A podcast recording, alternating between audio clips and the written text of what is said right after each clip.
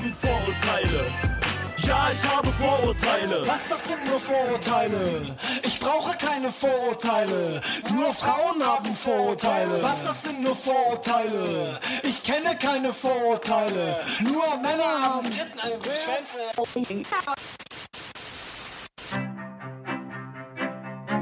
Man, man kann es nicht immer nebenbei laufen lassen, weil sonst verpasst man was. Soziopod. Nee, nee, man muss mitdenken. Ja, ja, oder gefährlich. Soziopod. Ja, herzlich willkommen zum ähm, Soziopod. Also ich begrüße erstmal recht herzlich äh, Dr. Nils Köbel. Ich begrüße Patrick Breitenbach und alle Anwesenden. Danke für die Einladung. Genau, und wie funktioniert das Ganze? Also wir würden jetzt so ein bisschen eine halbe Stunde miteinander diskutieren zu dem Thema. Und dann äh, würden wir gerne die freien Plätze mit euch füllen. Also das heißt, ihr seid dann Teil der Diskussion. Ihr müsst dann hier durch diese sperrigen äh, Klappstuhlreihen euch durchwühlen. Und äh, ich würde sagen, wir steigen gleich mal ein ins Thema und wir beginnen traditionell mit einer Definition. Also es soll um das Thema Vorurteile gehen. Und vielleicht ist einfach erstmal eine begriffliche Einordnung ähm, vonnöten oder hilfreich ähm, für die darauffolgende Diskussion. Was sind Vorurteile und wie Ja. unterscheiden sie sich zu anderen Begriffen? Ja, also ich habe mal diesen Flyer hier mir zur Hand genommen, der lag hier auf dem Tisch und da gibt es hier so ganz viele Begriffe. Also es gibt hier die Forderung, ich will eine Uni ohne Vorurteile. Dann auf der Rückseite steht gegen Abwertung, Ausgrenzung und jegliche Form von Diskriminierung. Das sind jetzt ja ziemlich viele Begriffe Ja. und ich glaube, es ist wichtig nochmal zu unterscheiden, was ist was. Vielleicht fangen wir mit dem Begriff der Vorurteile mal an. Also Vorurteile, würde man sagen, stecken zwei Begriffe drin, klar, Vor- und Urteil. Und ähm, ich habe die Soziopod-Folgen nochmal durchgeschaut, was Urteil eigentlich bedeutet. Und Urteil, könnte man sagen, ist mit Kant eine moralische Entscheidung. Also wenn ich ein Urteil fälle, dann treffe ich eine moralische Entscheidung für oder gegen etwas. Hat das schon mit Vernunft zu tun? bei Das Kant? ist bei Kant am besten dann gelungen, wenn es vernünftig ist, kann aber auch unvernünftig passieren. Davon abgrenzen würde ich jetzt nochmal die Begriffe der Abwertung, der Ausgrenzung und der Diskriminierung, weil ich glaube, das sind Folgen von Vorurteilen in den Handlungen, in sozialen. Und ich würde gerne nochmal so einen Begriff einführen für die Diskussion, weil ich glaube, wir können uns darauf sehr schnell einig werden, dass wir keine Vorurteile wollen. Aber ich glaube, wir können uns nicht so schnell darauf einigen, wenn wir sagen, wir wollen keine Vorannahmen haben. Denn das würde man in der Soziologie sagen, haben wir alle. Also wir alle haben Vorannahmen, auch Theorien in uns, Hypothesen in uns, über uns, über die Welt, über den anderen. Und die Frage ist, wann werden diese Vorannahmen zu Vorurteilen? Und wie geht man mit, Annahmen, mit Vorannahmen am besten so um, dass sie nicht zu Vorurteilen werden? Ich glaube, das ist eine interessante Frage. Also Vorannahmen ist so das klassische Schubladendenken. Ähm, oder sagen wir so, kategorisierendes Denken. Genau. Also wir beobachten die Welt, wir gehen da raus, wir treffen zig Hunderte von Menschen und wir können ja als erstes nur mal vom äußeren Eindruck gehen, ausgehen. Und dann versuchen wir sozusagen diese Menschen einzukategorisieren. Ich glaube, das hat auch so ein bisschen evolutionäre Gründe, so ganz, ganz, ganz früher, wo die Welt noch wesentlich gefährlicher war und man dem anderen nicht unbedingt trauen konnte und man die Befürchtung hatte, der könnte mich jederzeit irgendwie niederhauen. Ähm, versucht man sozusagen damit, sich auch die Welt ein bisschen zu ordnen. So in diesem schnellen, in dieser schnellen Taktung, ist der mir freundlich gesonnen, ist der mir feindlich gesonnen? Muss ich mich hier auf Kampf oder Flucht einstellen? Also so, ich sag mal, die ähm, Urgehirneigenschaften, wie nennt man das immer? Ähm, Reptiliengehirn? ähm, die sozusagen dieses schnelle Denken äh, ermöglichen oder das schnelle Denken in uns führt dazu, dass wir Dinge sehr schnell einordnen und kategorisieren.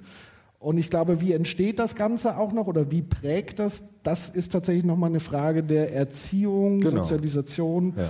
und so weiter. Dazu kannst du natürlich als Pädagoge nochmal Genau. äh, ein bisschen mehr dazu sagen. Also ich würde nochmal, auch da können wir die Soziologien und die Theorien nochmal verwenden, die wir im Soziopod hatten. Also wie entstehen Vorurteile und Vorannahmen?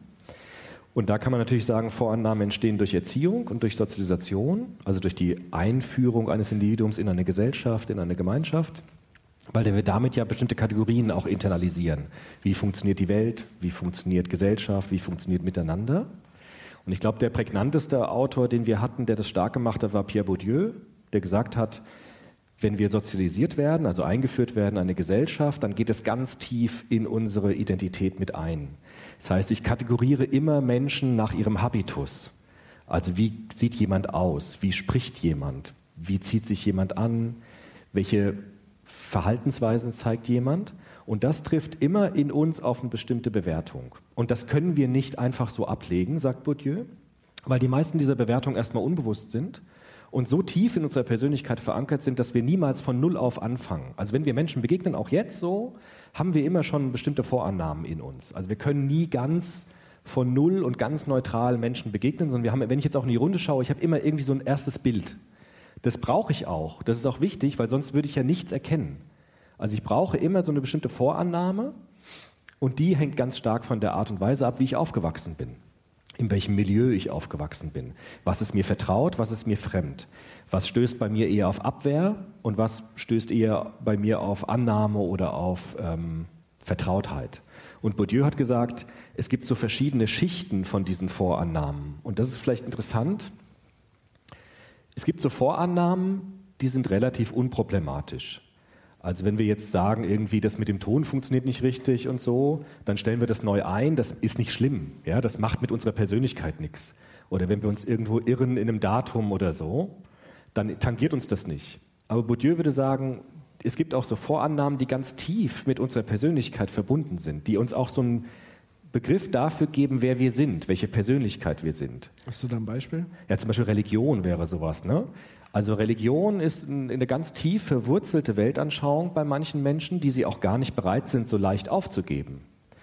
Die auch in Diskussionen nicht einfach so verhandelt werden können, dass ich sage, ach naja gut, das ist ein gutes Argument, das du mir lieferst, ich höre jetzt morgen damit auf. Weil je tiefer diese Schichten sind, man kann sich das vorstellen wie so ein Sediment, ja, also wie so Sedimente, die so geschichtet sind, und je tiefer das geht, umso schwieriger fällt es uns, umso schwerer fällt es uns, mit diesen Vorannahmen umzugehen und die auch äh, loszulassen. Das führt bei den ganz tiefen Schichten sogar dazu, dass ich das gar nicht kann. Also ganz tiefe Wertbindungen zum Beispiel kann ich gar nicht bewusst aufgeben. Ich kann mich zum Beispiel gar nicht entscheiden, morgen ein Rassist zu werden. Ich kann zwar sagen, ab morgen bin ich ein Rassist, aber ich würde daran gar nicht glauben, weil ich auf diese tiefen Schichten meines Überzeugungshaushaltes gar nicht direkt zugreifen kann. Ich kann auch nicht sagen, morgen ist mir Freiheit nicht mehr wichtig. Oder morgen höre ich auf mit Gleichheit und Gerechtigkeit. Ich kann das zwar dann sagen, ich kann so tun, als würde ich das machen, aber ich kann diese tiefen Schichten nicht einfach so verändern. Deshalb gibt es immer so Frustrationen, wenn man mit Rechtsradikalen diskutiert oder mit intoleranten Menschen, die dann sozusagen nicht bereit sind, das zu verändern, weil es so tief mit der Persönlichkeit verbunden ist. Aber da muss ich tatsächlich nochmal kritisch nachbohren. Ja. Also weil ähm, würdest du kategorisch ausschließen, dass selbst die tiefsten Schichten der Schichten nicht erreichbar sind? Doch, sind sie. Gut. Aber eben nicht so einfach, weil ähm, wir haben ja so zwei Theorien uns angeguckt, die mit Vorannahmen umgehen, immer wieder im Soziopod. Das war einmal so eine ganz einfache Theorie, nämlich die des ähm, kritischen Rationalismus von Popper, Popper Karl, unser, einer unserer Lieblingsphilosophen. Der hat ja gesagt, in der Philosophie geht es immer darum, Vorannahmen zu prüfen. Also wir kommen immer in die Welt mit bestimmten Hypothesen. Wir haben immer bestimmte Ideen, bestimmte Theorien. Und Wissenschaft und Philosophie hat die Aufgabe, unsere Vorannahmen uns bewusst zu machen und sie systematisch zu prüfen. Das hat er auf zwei Bereiche bezogen, nämlich einmal auf den Bereich der Wissenschaft. Also Wissenschaft hat die Aufgabe, wissenschaftliche Theorien, Hypothesen zu überprüfen. Und immer wieder zu überprüfen und zu gucken, ob sie standhält, der Überprüfung einer Theorie, dann bewährt sie sich. Oder ob sie nicht einer Prüfung standhält, dann wird sie falsifiziert und durch eine andere Hypothese ersetzt. Der zweite Bereich bei Popper war der der Politik, wo er gesagt hat, Demokratie ist eigentlich auch so ein Falsifikationsprinzip. Also Demokratie heißt im Grunde eine Regierung wegwählen zu können, wenn ihre Ergebnisse schlecht sind. Deshalb muss es immer wieder Wahlen geben, um zu schauen, ob eine Regierung sich bewährt, dann wird sie wiedergewählt, oder ob sie nicht wiedergewählt wird, dann wird sie falsifiziert und durch eine andere Regierung abgelöst. Das funktioniert jetzt sehr gut bei ganz vielen Dingen, glaube ich. Also ich glaube, in der Wissenschaft ist es das, ähm, das Maß der Dinge. Gute Wissenschaftler sollten so arbeiten, auf jeden Fall, müssen offen sein, ihre Hypothesen immer wieder zu prüfen, wenn sie dicke Bretter bohren. Popper sagt ja, es gibt so zwei Formen von Wissenschaftlern. Es gibt äh, Dünnbrettbohrer und Dickbrettbohrer. Er sagt, Dünnbrettbohrer suchen immer wieder Belege für die Theorien, die sie schon haben. Also die gehen immer wieder in die Welt und gucken mit ihrer Brille die Welt an und sagen immer wieder, da stimmt es, was ich schon glaube. Und da stimmt es und da stimmt es. Also glaube ich jetzt noch stärker dran. Übrigens ja auch ein Mechanismus, den sich sogenannte Rassisten, ich Ja. glaube, darüber müssen wir uns auch nochmal unterhalten, sozusagen die Trennung zwischen rassistischer Handlung und einer rassistischen Person. Ja. Weil das wird oftmals auch in einen Topf geworfen, zu sagen, nur weil ich sozusagen eine rassistische Handlung, Denkweise und so weiter vollziehe, heißt es noch nicht, dass ich dann wiederum komplett in der Person ein Rassist bin, weil das würde tatsächlich auch wieder ein Vorurteil sein. Ich würde sozusagen da dem auch beraubt werden, mein rassistisches, meine rassistische Aussage ähm, zu revidieren oder überhaupt kritisch zu hinterfragen. Also Ja. das ist gleich so eine Schublade, wo ich auch sehr schwer wieder dann rauskomme tatsächlich. Ähm, aber worauf wollte ich eigentlich hinaus? Was war das? Äh, Popper? Popper würde dann sagen, es geht darum zu prüfen, dick, dicke Bretter bohren Ja. heißt, wenn ich eine Theorie habe, eine wissenschaftliche Theorie, dann muss ich eigentlich immer wieder alles gegen diese Theorie werfen, was ich bekomme. Und dann gucken, ob es stehen bleibt oder ob die Theorie äh, umfällt. Das Genau. ist eigentlich dann seriöse Wissenschaft. Also immer wieder Argumente sich zu suchen, die eigentlich die bestehende Theorie hinterfragt. Und zu gucken, hält es sozusagen diesen Beschuss aus, dann bewährt sie sich. Oder kippt sie um, dann brauche ich eine andere Theorie. Genau, und jetzt habe ich nämlich den ursprünglichen Gedanken, den ich dazu hatte, nämlich äh, sozusagen Rassismus oder die, die Grundmechanik von Rassismus ist ja tatsächlich dann auch, das immer wieder zu bestätigen, die Annahme. Also zu sagen, die Ausländer sind alle kriminell. Dann fokussiere ich sozusagen mein, mein Bewusstsein darauf, auf alle Nachrichten, die genau mir das immer wieder bestätigen.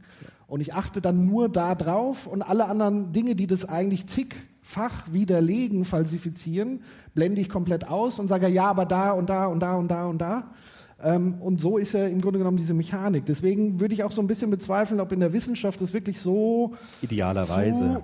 so, so sollte es sein, aber auch wirklich so gelebt wird, weil tatsächlich es natürlich auch sehr menschlich ist, gerade in der wissenschaftlichen Arbeit. Man hat ja eine Theorie, eine These, eine Hypothese, für die man brennt. Und man möchte sie ja eigentlich beweisen. Und da ist sozusagen das Allerwenigste, was man möchte, sie zu Fall zu bringen. Also deswegen ist das immer, das ist immer sehr schön bei Popper, aber es ist sehr rational gedacht Ja. und eben weniger, sagen wir mal, emotional menschlich. Genau. Deshalb glaube ich, ist Popper auch für diesen Bereich ziemlich gut, aber er hat seine Grenzen. Ich glaube, dieses Prin- Prinzip dieser Falsifikation oder dieses Hypothesenüberprüfens kommt an eine Grenze, wenn es eben um diese tieferen Schichten unserer Überzeugung geht. Also es gibt ja Psychologen, die sagen, wir haben so ein Belief System, nennt das der Albert Ellis zum Beispiel, so einen Überzeugungshaushalt, ein Glaubenssystem. Und er nennt es ganz bewusst Glaubenssystem und nicht wissenschaftliches Annahmesystem. Weil er sagt, Glaube hat was mit Gefühlen zu tun, hat was mit unserer Identität zu tun, mit unserer Persönlichkeit, mit der Frage, wer bin ich? Und je tiefer man in diese Belief Systems nach unten steigt, umso mehr wehren sich Menschen gegen Falsifikation ihrer Vorannahmen.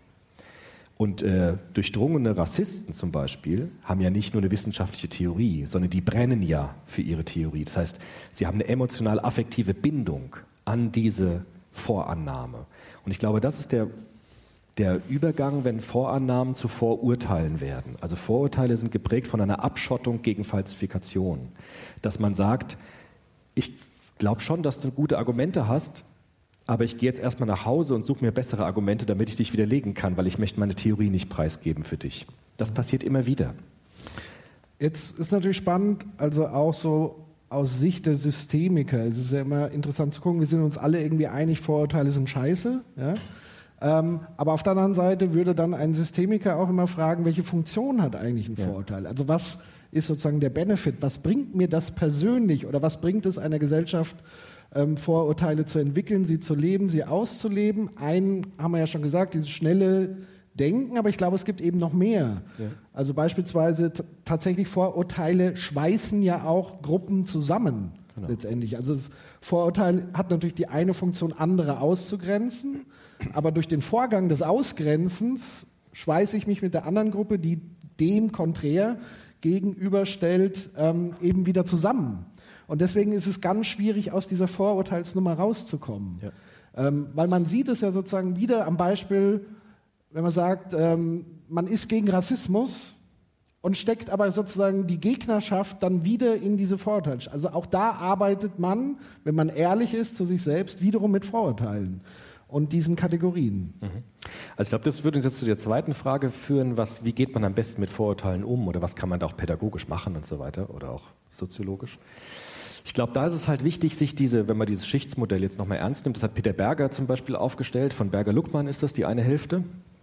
Der hat dieses, äh, dieses Schichtsmodell ganz schön beschrieben und er hat gesagt, für diese rein rationalen Dinge ist das beste Mittel des Austauschs die der Argumentation.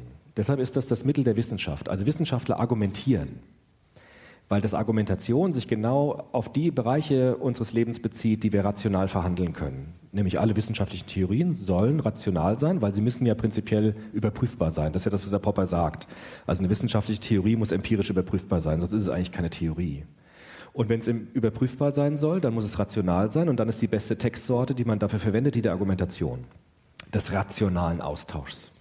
Das hat dann auch Jürgen Habermas gesagt mit der berühmten Diskursethik. Also unsere moralischen Normen, der kommt ja auch von Kant und von John Rawls aus der Richtung, was wir letztes Mal auch hatten im Soziopod, der sagt ja, moralische Normen müssen rational einsichtig sein. Sie müssen argumentativ begründbar sein, sonst dürfen sie nicht für alle Menschen gelten in einer Gesellschaft. Ist das die Mechanik der Logik dann? Logik, genau, Logik als Prinz, Kernprinzip von Vernunft und dann von Wissenschaft. Und er würde sagen, wenn wir uns im rationalen Diskurs untereinander möglichst herrschaftsfrei also möglichst, dass wir keine Angst haben vom anderen, dass der uns dann später irgendwas dann schlecht, äh, äh, schlechtes Feedback gibt. Wenn wir uns dann mit Hilfe der Vernunft austauschen über die moralischen Regeln, dann kommen wir, wenn wir die Vernunft walten lassen, zum guten Ergebnis. Dann können wir uns alle einigen auf bestimmte Normen, die für alle gelten sollen. Das war ja auch das Prinzip von Kohlberg dann, von den Moralpsychologen, die gesagt haben, wir müssen mit Kindern und Jugendlichen diskutieren und gemeinsam vernünftige Regeln aufstellen. Das klappt für den Bereich der Moral ziemlich gut weil es dort um Argumente geht, um rationalen Austausch, um vernunftgeleiteten rationalen Diskurs. Das wäre aber auch, glaube ich, eher so eine obere Schicht unserer Überzeugung. Ich habe ja dann in meinen eigenen Arbeiten ziemlich viel über Werte gearbeitet. Also was sind Werte, was ist Ethik, was sind Dinge, die für mich ganz besonders wichtig sind in meinem Leben, die mir Identität geben, die mir einen Sinn geben für mein Leben. Und da kann man sehr schnell sehen, dass es in diese tiefen Schichten kommt, meine Überzeugung. Und da brauche ich eine andere Textsorte, es macht zum Beispiel keinen Sinn, jemanden zu fragen, ähm, warum bist du mit jemandem befreundet? Also wenn ich jetzt zum Beispiel Jugendliche frage, warum, warum seid ihr befreundet? Da können die sich natürlich irgendwelche Argumente zusammensuchen, ja? weil wir gemeinsam Hobbys haben, ich kann mit dem über alles reden und so. Aber viel interessanter ist doch die Frage, wie habt ihr euch eigentlich kennengelernt? Wie hat sich eure Freundschaft entwickelt? Welche gemeinsamen Erfahrungen haben euch eigentlich zu Freunden werden lassen? Und an welchen Momenten deines Lebens wurde dir bewusst, was Freundschaft bedeutet?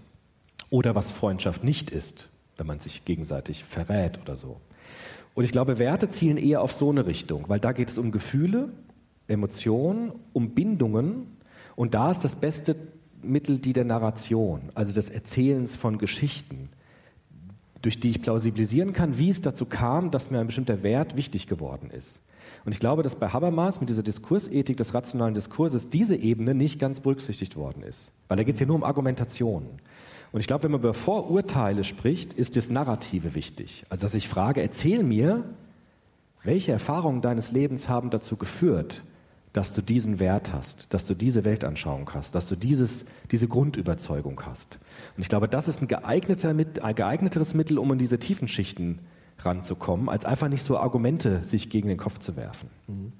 Zwei Punkte zu Habermas Diskursethik. Das funktioniert ja auch nur bedingt auf der argumentativen Ebene, weil es setzt ja voraus, also zum einen herrschaftsfrei. Ja ist schon mal extrem schwierig. Möglichst, also, das ist auch ein Ideal. Ja, ja, genau. Also da sind wir schon wieder bei John Rawls, Schleier ja. des Nichtwissens. Das ist für mich so ein Konstrukt, was Ideal. eher ein Gedankenexperiment ist als ein pragmatischer Zustand, sagen wir ja. so.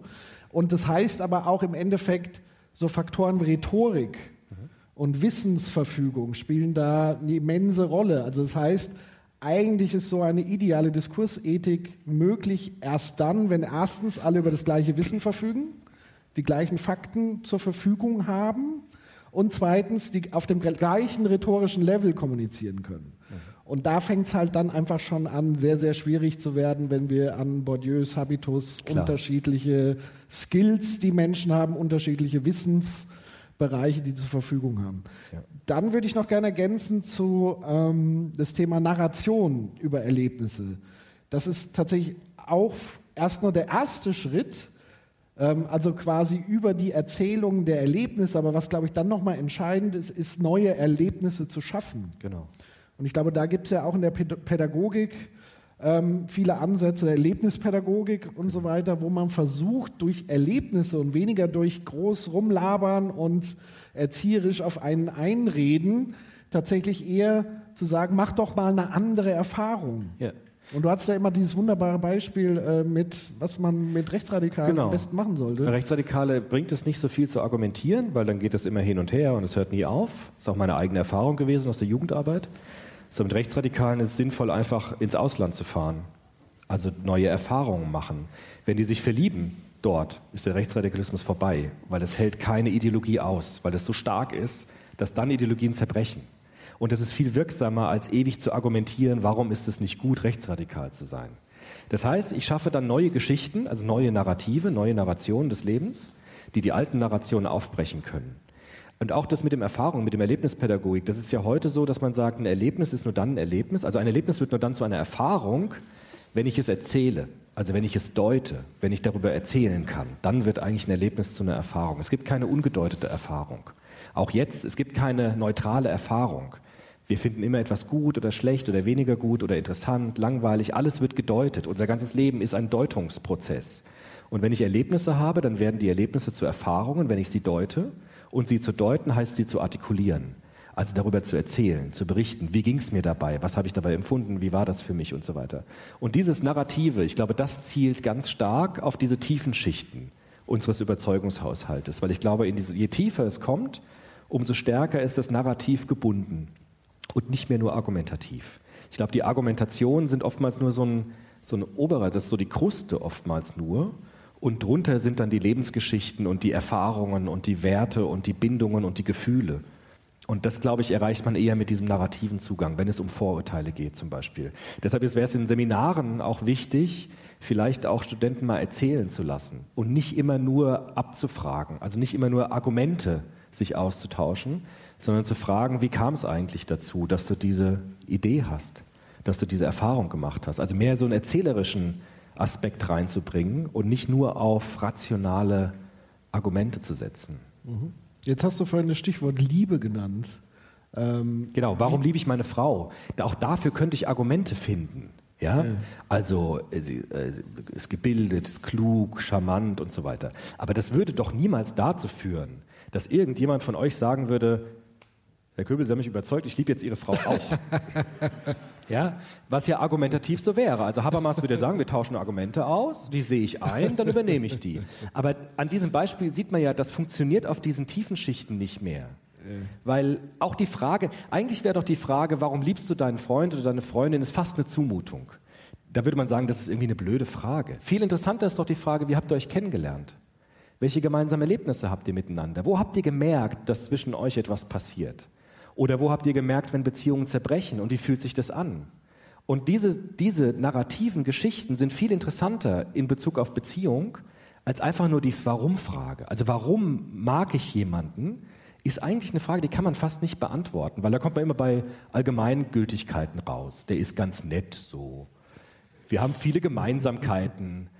Aber das würd- würde ja für ganz viele Menschen gelten. Ja, also mit ganz vielen Menschen habe ich Gemeinsamkeiten. Aber Freundschaft und noch stärker Liebe ist ja etwas, was gemeinsame Erfahrungen produziert überhaupt erst. Und ich kann erst rückblickend vielleicht sagen, an welcher Stelle meines Lebens habe ich denn gespürt, dass da was zwischen uns ist.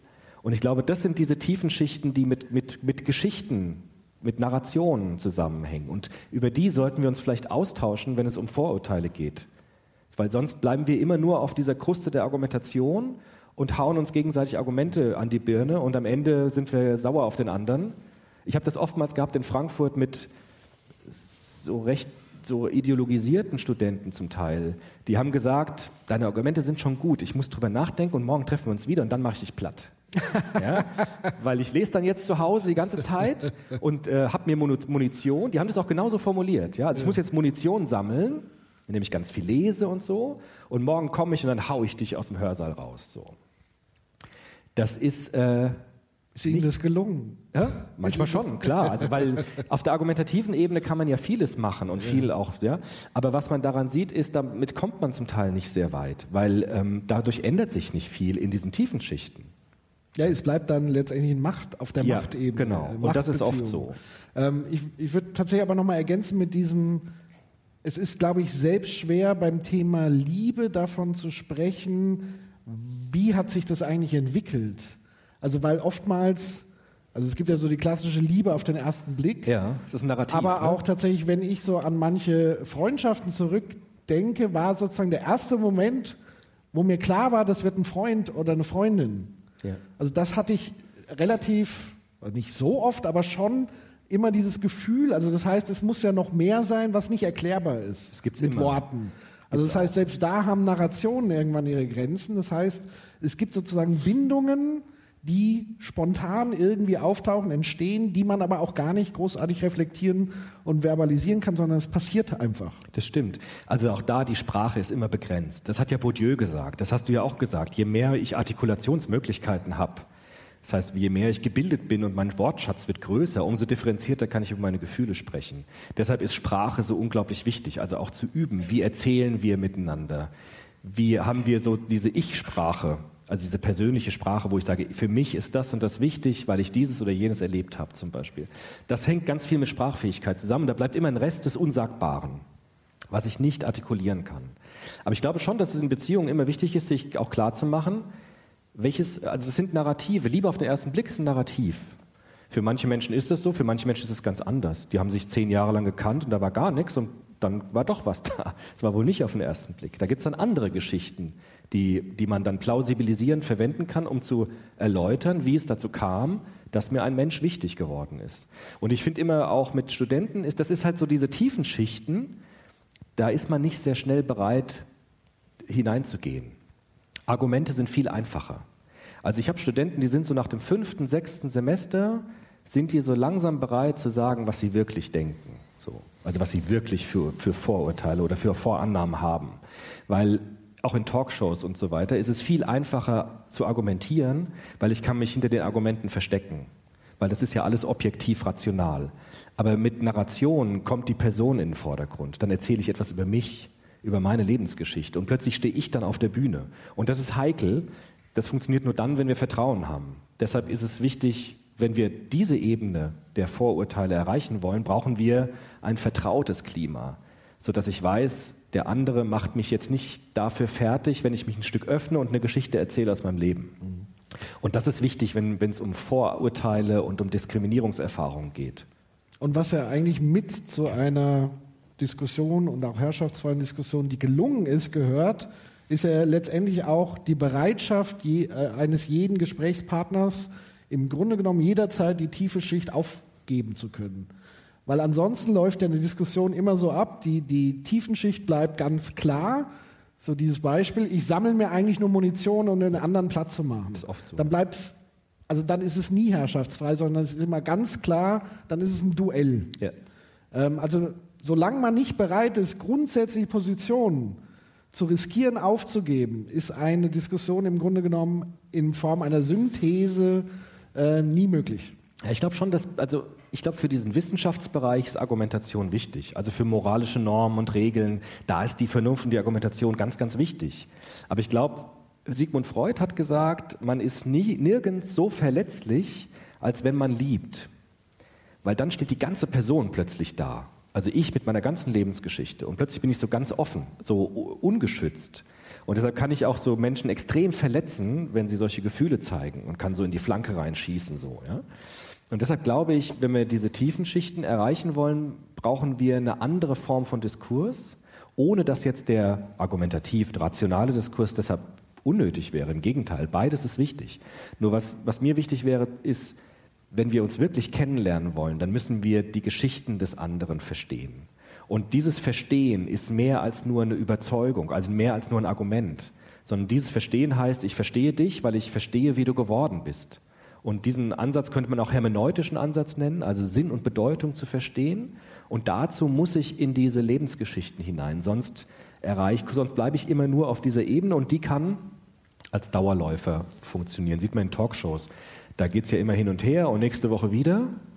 Und äh, es gibt eigentlich fast keine Veränderung, weil es geht nur auf dieser, auf dieser Krustenebene. Und da kann man sich ja wunderbar gegenseitig fetzen, ohne dass was passiert. Ja. Inwieweit spielt dann Empathie eine Rolle? Also muss ich die Fähigkeit entwickeln, mich in den anderen hineinversetzen zu können, um überhaupt auf Ja. diesem Level zu sprechen zu können? Ja, schon. Das ist halt genau dann das, wo es kompliziert wird. Also wenn ich auf diese tiefen Schichten gehe, brauche ich Empathie, brauche ich Rollenübernahme, das Hineinfühlen und Hineinverstehen, Hineinversetzen in Menschen. Und das ist dann ähm, anstrengend. Es hat viel mit sozialer Kompetenz einfach dann zu tun. Ja, und und, nicht nur Stück- mit Logik. und ein Stück weit sich selber abzulegen. Ja. Weil man muss sich ja selber ablegen, um sich auf den anderen einlassen zu Genau. können. Und da wird es zum Teil irrational. Es gibt ja Leute, die sagen, ich weiß, das ist totaler Quatsch, was ich mache. Es ist total unvernünftig. Ich weiß, ich werde es danach bereuen, aber ich kann nicht anders. Das gibt es ja. Also dieses, ich weiß Bei ganz mir fast täglich. ja, es gibt so dieses, eigentlich weiß ich ganz genau, das ist jetzt total unvernünftig, aber ich mache es trotzdem. Und da greifen sozusagen andere Mechanismen in uns als nur dieses Rationale. Aber was ist das dann? Ja, das sind, Sag's diese, mir. das sind diese Werte und diese Bindungen, diese Gefühle, die dann plötzlich kommen. Ich kann mich an Menschen binden, obwohl ich weiß, das ist totaler Quatsch. Obwohl ich weiß, das ist unvernünftig. Und trotzdem tue ich das, weil es Mechanismen in uns gibt, die einfach auf einer anderen Ebene liegen als auf der der Vernunft. Und wenn ich an die rankommen will, muss ich in die Geschichten hinein, da muss ich in diese Narrative hinein. Es geht nicht anders. Weil ich kann ja tausendmal sagen, das kennt man ja unter Freunden, ich habe dir doch schon tausendmal erklärt, dass das Blödsinn ist. Du musst doch bitte einsehen, dass das Quatsch ist. Und dann sagt der andere, ja, ich weiß, aber ich mache das wieder so. Ja, Ja. Die Situation hatten wir heute auf dem Rastplatz. gell? ja richtig. genau. Ähm, ich würde sagen, wir machen für euch jetzt die Diskussion auf, oder? Ja, würde ich sagen. Ähm, das heißt, wenn ihr Fragen äh, habt, mitdiskutieren wollt, ähm, ist jetzt die Gelegenheit, jetzt natürlich immer äh, derjenige, der das Eis bricht, dem müssen wir irgendwie eine Belohnung anbieten. Ein Ja, Glas, Glas Wasser, Wasser. hätte ich. Und ich Äh, tausche mal den Button? Platz und mache die Couch frei. Genau. Soll ich rüberkommen oder du? Komm du doch mal zu mir. Ich komme rüber. Also seid mutig. Herrschaftsfreier Raum, ja, es gibt ja keine Bewertung. Ihr könnt machen, was ihr wollt. Wir sehen uns danach nie mehr wahrscheinlich. Willst du vorkommen? Komm einfach vor. Komm. Haben wir ein Mikro für die? Siehst du, ich habe ja gesagt, hier mit diesen ähm, Klappstühlen, das, das wird schwierig, wenn Ja. man da raus will, das ist Ja. doppelt so. Man sieht schon, die Uni ist nicht strukturiert auf Narrative hin, weil Ja. das ist alles so, ne? Das hat jetzt nicht viel mit Gesprächskreisen zu tun, sondern es ist so gestaffelt. Das ist Genau. eigentlich schade, ja. Da hätte jetzt Foucault seine helle Freude. Ja, richtig, genau. Der sozusagen gesagt, die Architektur drückt schon die Macht aus, die hier wirkt. Genau. Nämlich hier unten der Dozent ist der King und die da oben sind eingepfercht. gestaffelt, ja. Hallo. Hi. Hi. Du kannst mit dazu, wir haben noch einen Platz frei. Du, klar. du kriegst leider auch noch ein Mikro. Hi, hallo. Hi. So,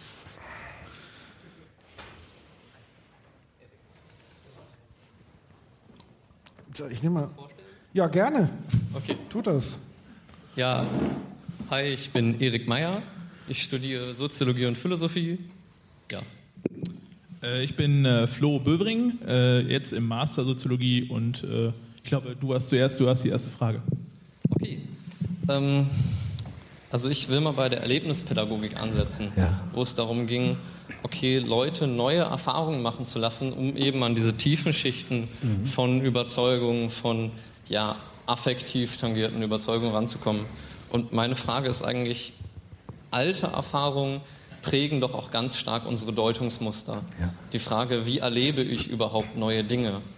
Und dann ist so eine Frage, die ja auch mit der Transformation von Persönlichkeit einfach zu tun hat, wie kriegt man dann es überhaupt hin, Menschen wirklich radikal neue Erfahrungen machen zu lassen, sodass diese eben nicht durch alte Deutungsmuster wieder gedeutet werden? Genau. Also Du bist hier der Pädagoge. Guck mich nicht so an. Das ist genau die Herausforderung. Also ich finde ja immer dieses ABC-Modell ganz toll von diesem Albert Ellis, habe ich schon oft erzählt. Also es gibt das Belief System, was ich eben erklärt habe, Und dann gibt es so aktivierende Ereignisse, die werden von dem Belief System gedeutet und raus kommt dann eine Konsequenz, also irgendwelche Gefühle oder Handlungen und so weiter. Und die entscheidende Frage ist, wie komme ich dahin, dass dieses Belief System sich ändert? Weil sonst ist es nur Subsumption. Ne? Ich habe irgendeine Erfahrung, subsumiere die unter meine Überzeugung und am Ende kommt das Gleiche wieder raus. Ne? Also das war die Frage. Und ich glaube eben, dass deshalb dieses, da, also es klingt so pädagogisch abgeschmackt, aber ich glaube, es ist wichtig. Dieses darüber reden ist halt wichtig. Also zu erzählen, wie war das für dich? Was hast du dabei erlebt? Was hat das in dir verändert? Siehst du Dinge von früher vielleicht jetzt anders? Man kann nämlich auch seine Biografie nochmal neu erzählen. Also unsere Erfahrungen von früher sind nicht, wir sind nicht Sklaven unserer Vergangenheit. Wir können auch versuchen, unsere Biografie neu zu erzählen.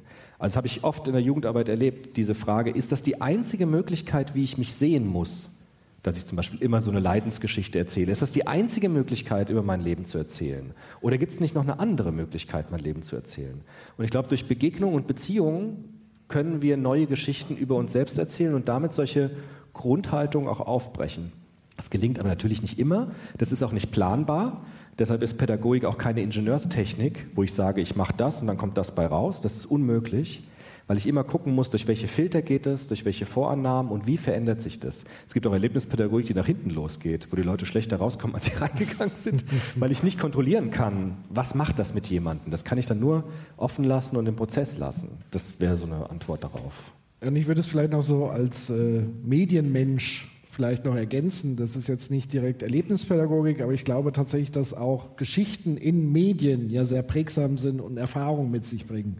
Und das heißt, wenn man mal so zurückguckt und auch so ganz aktuell, also ich bin so ein großer Netflix-Fan, gucke da sehr viele Serien.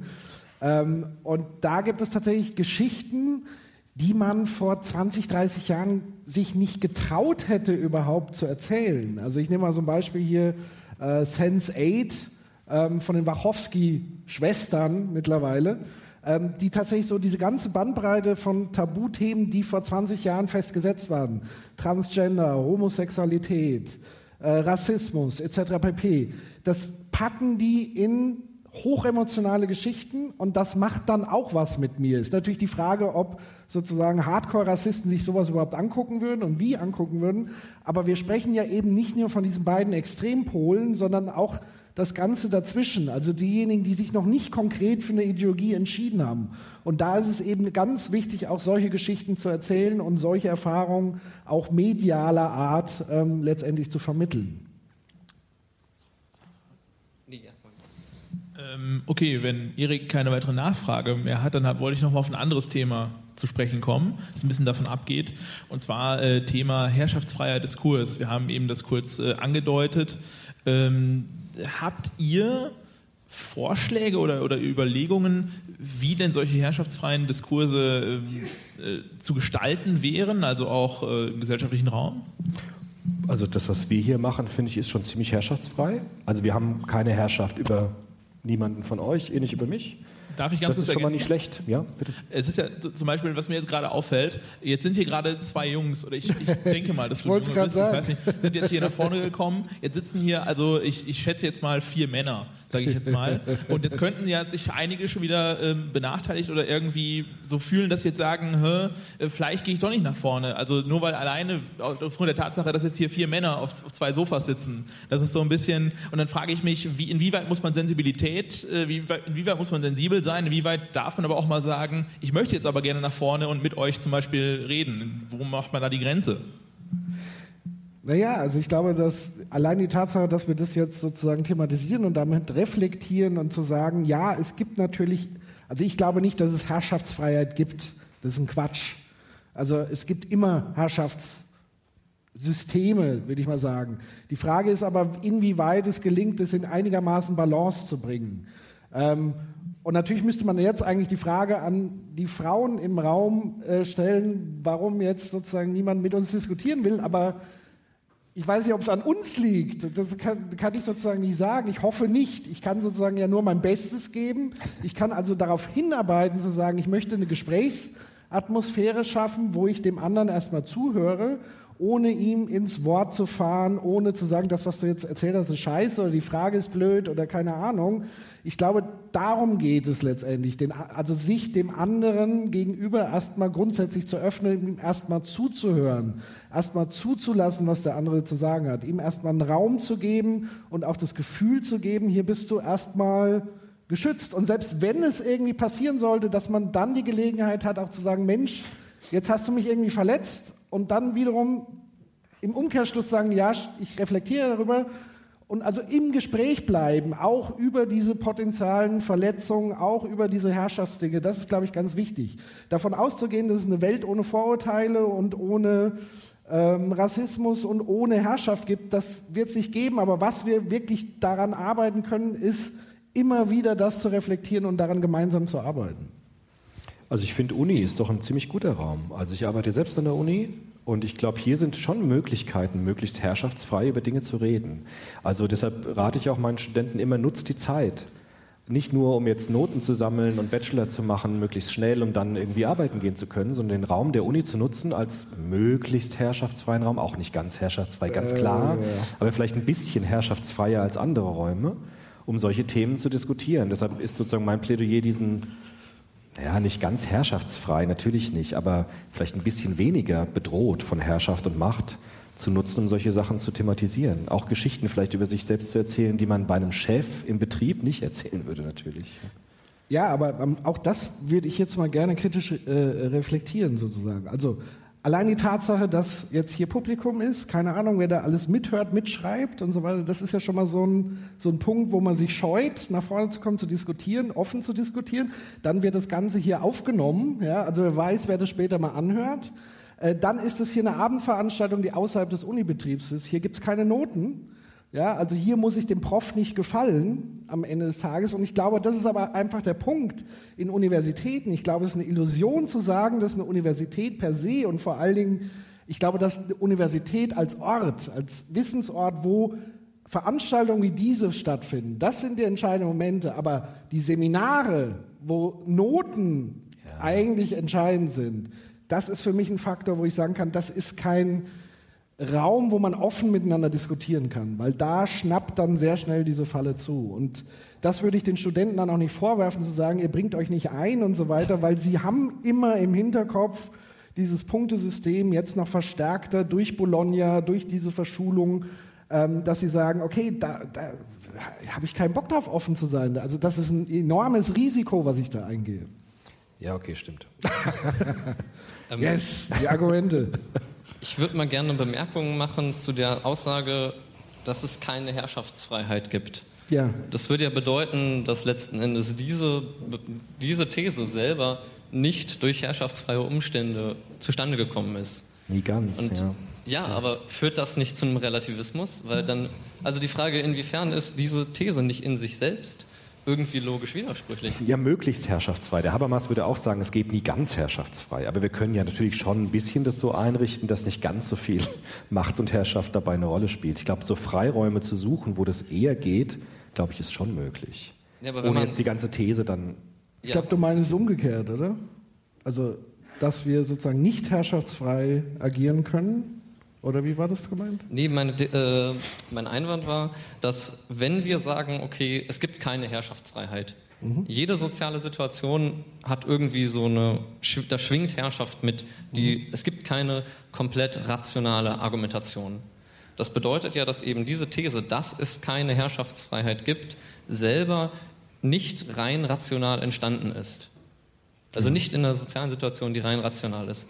Wenn wir jetzt aber sagen, okay, Rationalität ist letzten Endes, Rationalität, Logik, Argumentation, ist das, was uns zur Wahrheit, was auch immer das jetzt sein sollte, näher bringt. Und dann würde aber heißen, okay, diese These selber ist nicht rein durch diese Methode, die uns zur ja. Wahrheit bringt, entstanden. Und da, deshalb lässt sich ja an der Wahrheit überhaupt der These, dass es keine Herrschaftsfreiheit gibt, zweifeln. Also ich finde die These extrem problematisch, muss ich sagen, aus logischer ja, aber nie Sichtweise. ganz herrschaftsfrei. Also vielleicht nochmal, es gibt nie ganz herrschaftsfreie Räume. Ganz klar, auch hier gibt es irgendwie Macht und Herrschaft, klar. Aber es gibt auch vielleicht Räume, die ein bisschen offener sind als andere. Also es gibt auch zum Beispiel Demokratien ist was anderes als eine Diktatur. Ohne sagen zu müssen, Auch in Demokratien gibt es natürlich Macht und Herrschaft, aber es gibt natürlich Unterschiede, ob ich, wir haben ja heute das Jubiläum des Grundgesetzes, es macht einen Unterschied, ob ich in einer Demokratie lebe, wo Menschenrechte versucht werden einzuhalten, oder ob ich in einem System lebe, das tatsächlich das versucht abzubauen. Also jeder, der diese Erfahrung mal gemacht hat, würde schon sagen, dass es Unterschiede gibt. Und das ist diese, diese These, es gibt nie Herrschaftsfreiheit, dazu führt, dass es obsolet wird. Also es gibt natürlich, wie bei Tag und Nacht, ja, also es gibt die Zwischenstufen sind nicht klar zu unterscheiden, aber es ist ein Unterschied zwischen Tag und Nacht trotzdem möglich. Ich glaube, worauf du auch so ein bisschen hinauf wolltest, weil du noch den Begriff Relativismus hast fallen lassen, zu sagen, wenn wir davon ausgehen, dass Herrschaftsfreiheit nie zustande kommt, ist es dann nicht eigentlich scheißegal und wir machen alle auf Herrschaft. Ja. Kann ich das so ein bisschen interpretieren, sozusagen die Frage? Also die Gefahr, wenn wir sagen, es ist nie möglich, herrschaftsfrei als Gesellschaft zu agieren, dann können wir es im Grunde auch lassen. Also im Grunde genommen die Trumpi Trumpisierung der Welt, der genau diese Strategie verfolgt, zu sagen, ich überschreite eine Grenze nach der anderen, ich hau einen nach dem anderen raus und es passiert mir nichts. Ist doch wunderbar. Also dann ist es doch auch scheißegal. Hauptsache Great Deal und so weiter. Da steckt natürlich schon die Gefahr drin, dass das dann alles in Belanglosigkeit, Beliebigkeit abrutscht. Also das, was dem Relativismus angekreidet wird. Aber da kann ich nur als Konstruktivist sagen, ähm, was sehr stark sich vom Relativismus unterscheidet, weil der Konstruktivismus eigentlich dafür einsteht, dass das Individuum Verantwortung übernimmt für die Konstruktion der Wirklichkeit, seine eigene Wirklichkeit. Und das heißt, wenn ich sozusagen sage, ich bin bemüht darum, Herrschaftsfreiheit anzustreben, auch in dem Wissen, dass es mir nie gelingt, kann ich sie zumindest Stück für Stück ermöglichen und darauf hinarbeiten. Also das ist so dieses Prinzip zu sagen, es gibt nicht die Wahrheit, aber ich kann versuchen, ihr nachzukommen, ihr sie anzunähern, also daran zu arbeiten, dass wir eben Macht, und das will ich, Macht würde ich nochmal unterscheiden zwischen Macht und Herrschaft. Also Foucault würde sagen, Macht ist alles, durchdrungen von Macht und Macht kann man sowohl positiv wie negativ sehen, also es ist eher wertfrei und Herrschaft ist eher eigentlich ein Missbrauch von Macht, also nämlich die Unterdrückung, da gehört Unterdrückung mit dazu. Und wenn ich eben sage, okay, mir ist bewusst, alles ist mit Macht durchdrungen, dann ist vielleicht mein Ziel, diese Balance eher herzustellen und diese krassen Herrschaftsverhältnisse aufzubrechen. Ich würde gerne noch eine Frage stellen. Also ja. Ihr könnt kein, übrigens auch schon hier wieder hier runterkommen. Sagen, ich will, ich, danach gehe ich auch. Danach mache ich wieder Platz. Ja, ist ja keiner da bis jetzt. Du kannst ruhig bleiben, solange ja, keiner kommt. Ansonsten also. machen wir das hier jetzt. Ja, okay. ähm, nämlich den zweiten Punkt, den ich interessant fand, war, ähm, wenn es also darum geht, ja, zu erzählen von eigenen Erfahrungen. Wie kam man dazu, dass man, ich sag mal, diesen und diesen Wertsatz hm. vertritt? Ja warum bin ich von dem und dem tief überzeugt, ohne dass ich, also vielleicht kann ich mir, sage ich mal, eine Art Pseudo-Begründung äh, dafür liefern, aber ich weiß, ich glaube das nicht, weil ich das begründen kann, sondern ich glaube das aus irgendwelchen anderen Gründen. Ne? Mhm. Ähm, wenn es also letzten Endes darum geht, okay, wir lassen Leute erzählen, ähm, sind dann nicht alle diese Erzählungen gleich wert, wenn innerhalb, wenn da Rationalität in dieser Erzählung kein, keine Rolle mehr spielt? Und ja. wie, also wie kann man dann sagen, ich sag mal, es kann ja jemand super ehrlich davon erzählen, warum er überzeugter Rechtsextremist ja. ist. Jemand kann aber auch super ehrlich davon äh, erzählen, dass er äh, linksradikal ist. Klar. Und ja. die Frage ist, okay, äh, wie stellen wir das jetzt in eine Hierarchie? Ja. Das ist eine ziemlich gute Frage. Ist auch sehr schwer zu beantworten. Ich würde auch nicht sagen, dass, also erstens würde ich sagen, dass in Narration ja nicht äh, vollkommen vernunftlos zugehen sollte, sondern spielt natürlich Vernunft auch eine Rolle. Aber ich glaube, wenn ich anfange, über meine Werte zu erzählen und zu erzählen, wie es dazu kam, habe ich eine bestimmte Distanz zu meinen Werten schon eingenommen. Also viele Menschen, die nicht richtig erzählen können über ihre Werte, haben so eine Deckungsgleichheit. Dann sind die Werte die Person. Und wenn ich übe, auch mit Kindern, Jugendlichen, mit Studenten, über ihre Werte zu erzählen, dann komme ich zu einer Distanz zu meinen Werten. Ich kann mir meine Werte angucken. Ich kann sie sozusagen vor mich hinstellen, kann sie mir mal betrachten, kann so drum rumlaufen, kann so verschiedene Perspektiven drauf einnehmen. Und ich glaube, dann ist es sinnvoll, nicht zu sagen, wirf dein Wertegerüst über, über, den, über Bord. Ähm, das wird nie funktionieren. Aber ich kann Spielräume suchen innerhalb meiner Wertbindungen. Zum Beispiel ist es so, wenn ich ein religiöser Mensch bin, heißt es eben nicht automatisch, dass, dass ich Fundamentalist bin, sondern die Frage, wie gehe ich mit meinen Werten um? Gibt es da Spielräume der Gestaltung? Wenn ich ein linksorientierter Student oder Mensch bin, heißt es das nicht, dass ich linksextrem bin. Wenn ich Karl Marx gut finde, heißt das nicht, dass ich Marxist sein muss, sondern ich kann dann Spielräume suchen. Oder wenn ich Sigmund Freud toll finde, heißt es das nicht, dass ich Freudianer sein muss. Ja? Die sind mir immer ein bisschen skeptisch, weil die sind dann so nah da dran, dass die Identität bedroht ist, wenn man kritisch wird. Sondern ich kann sagen, es gibt Spielräume, wie ich mit meinen Werten umgehe. Und dann kann ich natürlich Spielräume suchen, die verträglicher sind als andere Spielarten meiner Wertbindung. Und ich glaube, in diesem Spielraum, da kann man ziemlich viel machen. Ohne jetzt zu sagen, wie es manche tun, du musst damit total aufhören, du musst das alles über Bord werfen, nur dann wird es besser. Weil das ist eine Zumutung, die, glaube ich, niemand so richtig gut aushält. Und man muss das natürlich immer in, in Beziehung und in Feedback-Schleifen sehen. Also das heißt, äh, das schleift sich ja sozusagen ein, Verhalten letztendlich. Also wenn ich sage, ähm, ich mache eine rassistische Äußerung und der andere bezeichnet mich als Rassist, dann ist das wieder eine Zuschreibung eine Etikettierung, die ich im, im Zweifel dann irgendwann vielleicht auch eher annehme, weil ich es fast schon gewohnt bin. Und fange dann, also ich kenne auch äh, einige Leute, die damit so ein bisschen äh, kokettieren tatsächlich, provozieren und sagen, ja klar, ich bin jetzt hier der Rassist oder der Nazi oder wie auch immer.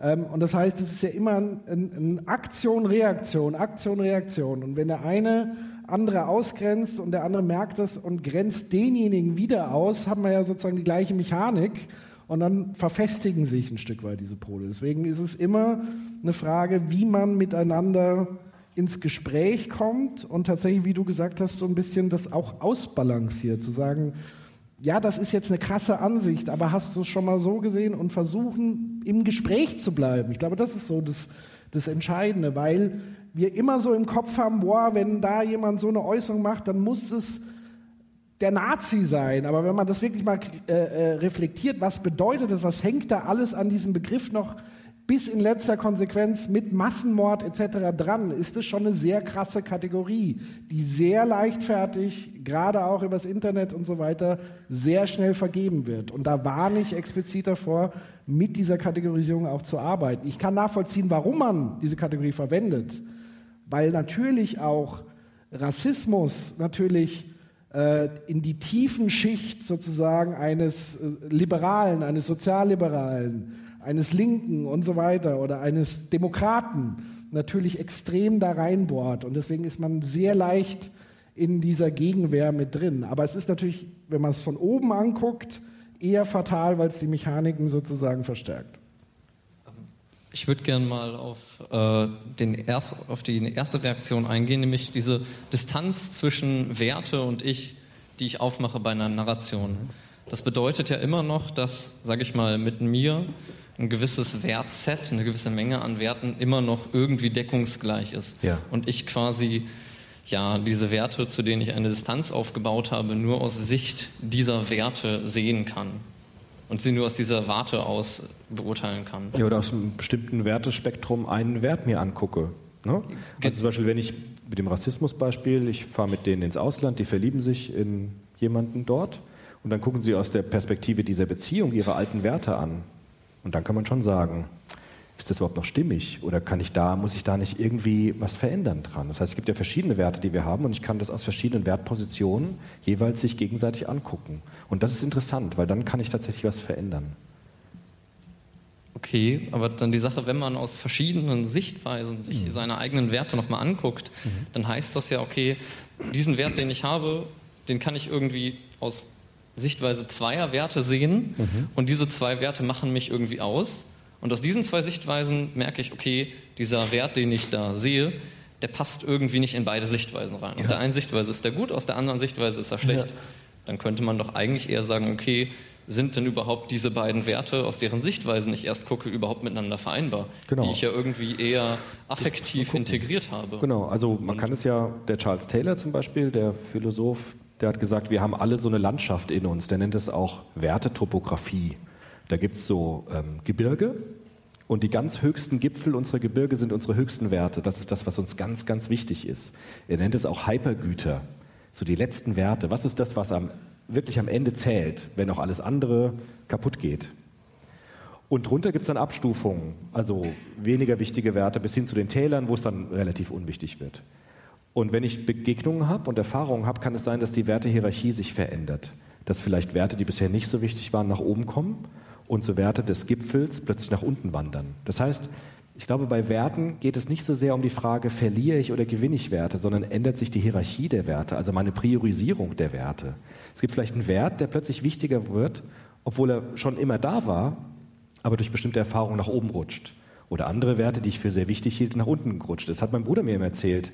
Der hat immer gesagt, also für mich war Erfolg wichtig und Geld wichtig und so. Aber als seine Tochter geboren worden ist, da hat er gemerkt, das ist gar nicht so wichtig, sondern es gibt was, was ist viel wichtiger. Ja? Und da kann man sehr schön sehen, dass sich so eine Wertehierarchie verändern kann, also die Priorisierung. Das heißt nicht, dass dem Geld und Reichtum nicht mehr wichtig ist, ist ihm auch noch ziemlich wichtig. Aber ist ja auch nicht schlimm. Ich habe dann, ja, sind ja, ich meine, mir wäre es ganz gut, wenn es mir ein bisschen wichtiger wäre vielleicht. Aber diese Priorisierung, die kann sich natürlich schon stark verändern. Und das wäre ein lohnendes Ziel, glaube ich, über diese Hierarchien mal zu sprechen. Also was ist dir wirklich wichtig im Leben? Ja. Ciao und danke. Vielen Dank. Vielen Dank. Ja, äh, hallo, ich bin Willem. Ich habe mich eben gar nicht vorgestellt, als ich die Einleitungsworte Ja, gesprochen habe. Ähm, und ich, ich komme aus der Erziehungswissenschaft, deswegen äh, gehe ich wieder ein bisschen zurück in dieses pädagogische Thema. Und was ich gehört habe in der Diskussion und in dem, was ihr vorgestellt habt, waren im Grunde zwei pädagogische ähm, Maßnahmen. Also einmal, einmal die Argumentation, okay, wenn wir gegen Vorurteile vorgehen wollen, dann müssen wir argumentieren, rational auf die Vernunft ansprechen. Und dem, das habt ihr kontrastiert mit etwas, was eher auf äh, Narrative geht, eher auf was Affektives. Und jetzt habe ich zwei, zwei Dinge, wo ich nicht weiß, ob es Thesen oder Fragen sind. Vielleicht fasst ihr das als beides auf. Sowohl als These als auch als Frage. Einmal, einmal glaube ich, dass diese beiden Maßnahmen, ich würde die nicht gegeneinander stellen, sondern ich würde, ich würde sagen, die sprechen zum einen auf eine, einen, einen verschiedenen Teil vom Vorurteil ein. Also das eine geht eher auf das Kognitive vom Vorurteil, also die Argumentation zum Beispiel, Ausländer nehmen mir die Arbeitsplätze weg. Das ist ein Vorurteil, was auf einer kognitiven Ebene ist. Dagegen muss ich vernunftmäßig argumentieren über Rationale, über Fakten und so weiter. Und das andere spricht eher auf einen affektiven Teil vom Vorurteil ein. Also zum Beispiel, wenn ich Homosexuelle ekelhaft finde, wenn die sich küssen, äh, dann ist das vielleicht gar nicht so rational zu argumentieren, sondern eher affektiv verankert. Und da muss man dann anders rangehen. Sprich, wir haben unterschiedliche Ebenen vom Vorurteil, wo man sich als Pädagoge überlegen muss, okay, wie komme ich daran? Ja. Und das andere ist, ähm, ich glaube, das sind auch verschiedene, äh, äh, ja, pro, pro, in der Prozesshaftigkeit oder wenn man das in der Zeit sieht, ähm, unterschiedliche Ansätze. Dass wenn ich, und jetzt denke ich raus aus dem individuellen pädagogischen Kontext eher auf so einer gesellschaftlichen Ebene, dass es, glaube ich, wichtig ist, zu argumentieren und sozusagen die Normalität zu durchbrechen, die ja, ähm, wenn man so will, immer mehr um sich greift, dass Vorurteile normal werden, dass man sozusagen faktisch normativ sagt, das ist nicht richtig. Ähm, und ich glaube, das setzt pädagogisch da an, dass man sozusagen zeigt, dass, sich vielleicht Vorurteile gar nicht erst entwickeln, weil klar ist, das ist nichts Erstrebenswertes. Das ist nichts, was ähm, auch meine Peergruppe vielleicht teilt, wenn das klar ist, dass das eine Norm ist, die besteht, dass Rassismus nicht okay ist. Und dass man, wenn dann aber einmal Vorurteile sich wirklich verfestigt haben im Individuum oder in der Peergruppe, in der Gruppe, dass man dann vielleicht eher sozusagen, wenn es schon einmal da ist, ähm, gar nicht mehr so viel über diese Argumente rankommen. Das habt ihr auch gesagt, dass man, dann versucht, das aufzubrechen über das Affektive. Also einmal haben wir verschiedene Ebenen im Vorurteil und so eine Prozesshaftigkeit, wo man sich überlegen muss, okay, wie weit ist der, der mir in einer pädagogischen Situation oder der, der mir in einem demokratischen Diskurs gegenübersteht, wie weit ist er schon drin in seiner Ideologie? Wie sehr ist er davon überzeugt? Und kann ich da noch faktisch drankommen oder muss ich das erstmal vergessen und affektiv rankommen? Ja. Das, dem würde ich zustimmen. Ich würde es als, als Ergänzung gern stehen lassen, weil das würde ich genauso sehen. da, da, fällt mir noch eine Sache ein, weil ich nämlich aus dieser AG Uni ohne Vorurteile komme. Ähm, und deswegen bin ich da, glaube ich, auch drauf gekommen, weil wir haben ja da Uni ohne Vorurteile stehen und das ist, glaube ich, ganz bewusst ohne Ausrufezeichen und ohne Fragezeichen. Mhm. Weil man sich ja, das kann man ja als Aufruf sehen, ne? wir wollen eine Uni ohne Vorurteile haben, das kann man als, als blinden Idealismus sehen, wir sind eine Uni ohne Vorurteile, ist hier gar nicht. Und ich glaube, so wie ich das immer verstanden habe, ist es eine Norm zu setzen, zu sagen, wir sind hier, weil wir keine Vorurteile wollen, deswegen nennen wir uns einfach mal Uni ohne Vorurteile und das setzt auf dieser faktischen Ebene an. Ne? Also das ist hier nicht erstrebenswert, in der Hoffnung, in der pädagogischen Hoffnung dadurch Vorurteile zu vermeiden, dass sie gar nicht erst entstehen, dass man gar nicht erst so tief ran muss an das Affektive, sondern gleich eine Norm setzt.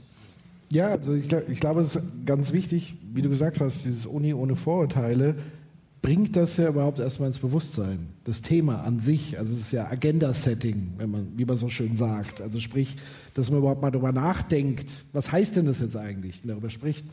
Ähm, natürlich würde mich jetzt dann sozusagen im Umkehrschluss natürlich interessieren, eure AG, was macht sie denn für Maßnahmen gegen Vorurteile? Hm. Sowas. Ja. Soll ich jetzt echt jetzt, okay, ich kann ja kurz erzählen. Ne? Also, da hören ja ganz viele Leute zu, irgendwann im Internet äh, vor den oder mit Kopfhörern, äh, die, die gar nichts davon wissen. Also wir machen solche Veranstaltungen. Ähm, die AG hat sich damals gegründet, weil wir festgestellt haben, die studieren Rechtsextreme. Gerade in der Jurafakultät war das so, dass äh, sich auch dann äh, Lehrende bedroht gefühlt haben. Echt? Wenn ich das noch richtig im Kopf habe. Also ja, also Rechtsextreme nutzen Universitäten als Ausbildungsstätten. Ne? Die studieren Jura, die studieren Geschichtswissenschaft, um sich halt ihre Ideologie, um Wissen anzu, anzu um, um, eben, wie du argumentiert hast, um, um nachher in den Argumenten sagen zu können, ich komme nächste Woche wieder, Herr Dr. Köbel, und dann, dann reden wir da mal drüber. Und dann habe ich Ihnen gesagt, wie es in der Geschichte abgelaufen ist. Genau. Und, und dann hat sich das Rektorat und das das IKG, also das Institut für Konflikt- und Gewaltforschung und der AStA zusammengesetzt und irgendwie ist daraus diese Kampagne entstanden, Uni ohne Vorurteile, die gefüllt wird durch die AG, also ehrenamtliches Engagement, die sagen, ähm, wir wollen irgendwie Veranstaltungen auf die Beine stellen, Workshops auf die Beine stellen, wir wollen solche Postkarten drucken, wo, wo Zitate draufstehen, um irgendwie klarzumachen, Vorurteile, da, da, wollen wir irgendwas gegen tun. Genau, ich, ähm, ich glaube, das, das ist so die Genau. Aber die spannende Frage für mich natürlich wäre, wie viele Rechtsextreme sind jetzt hier in dem Raum? Ja, also die Frage ist, erreichen wir genau, also predigen wir jetzt eigentlich zu Leuten, die eigentlich schon begriffen haben, Vorurteile sind scheiße? Nein, ja, nein, und natürlich nicht. Eben, also das ist, deswegen wäre dann sozusagen ja die spannende Aufgabe zu überlegen, wie kriege ich eigentlich diejenigen an einen Tisch, ähm, die es eigentlich, die darüber mehr nachdenken sollten, als, weil ich glaube, hier denken alle sehr viel über das Thema nach.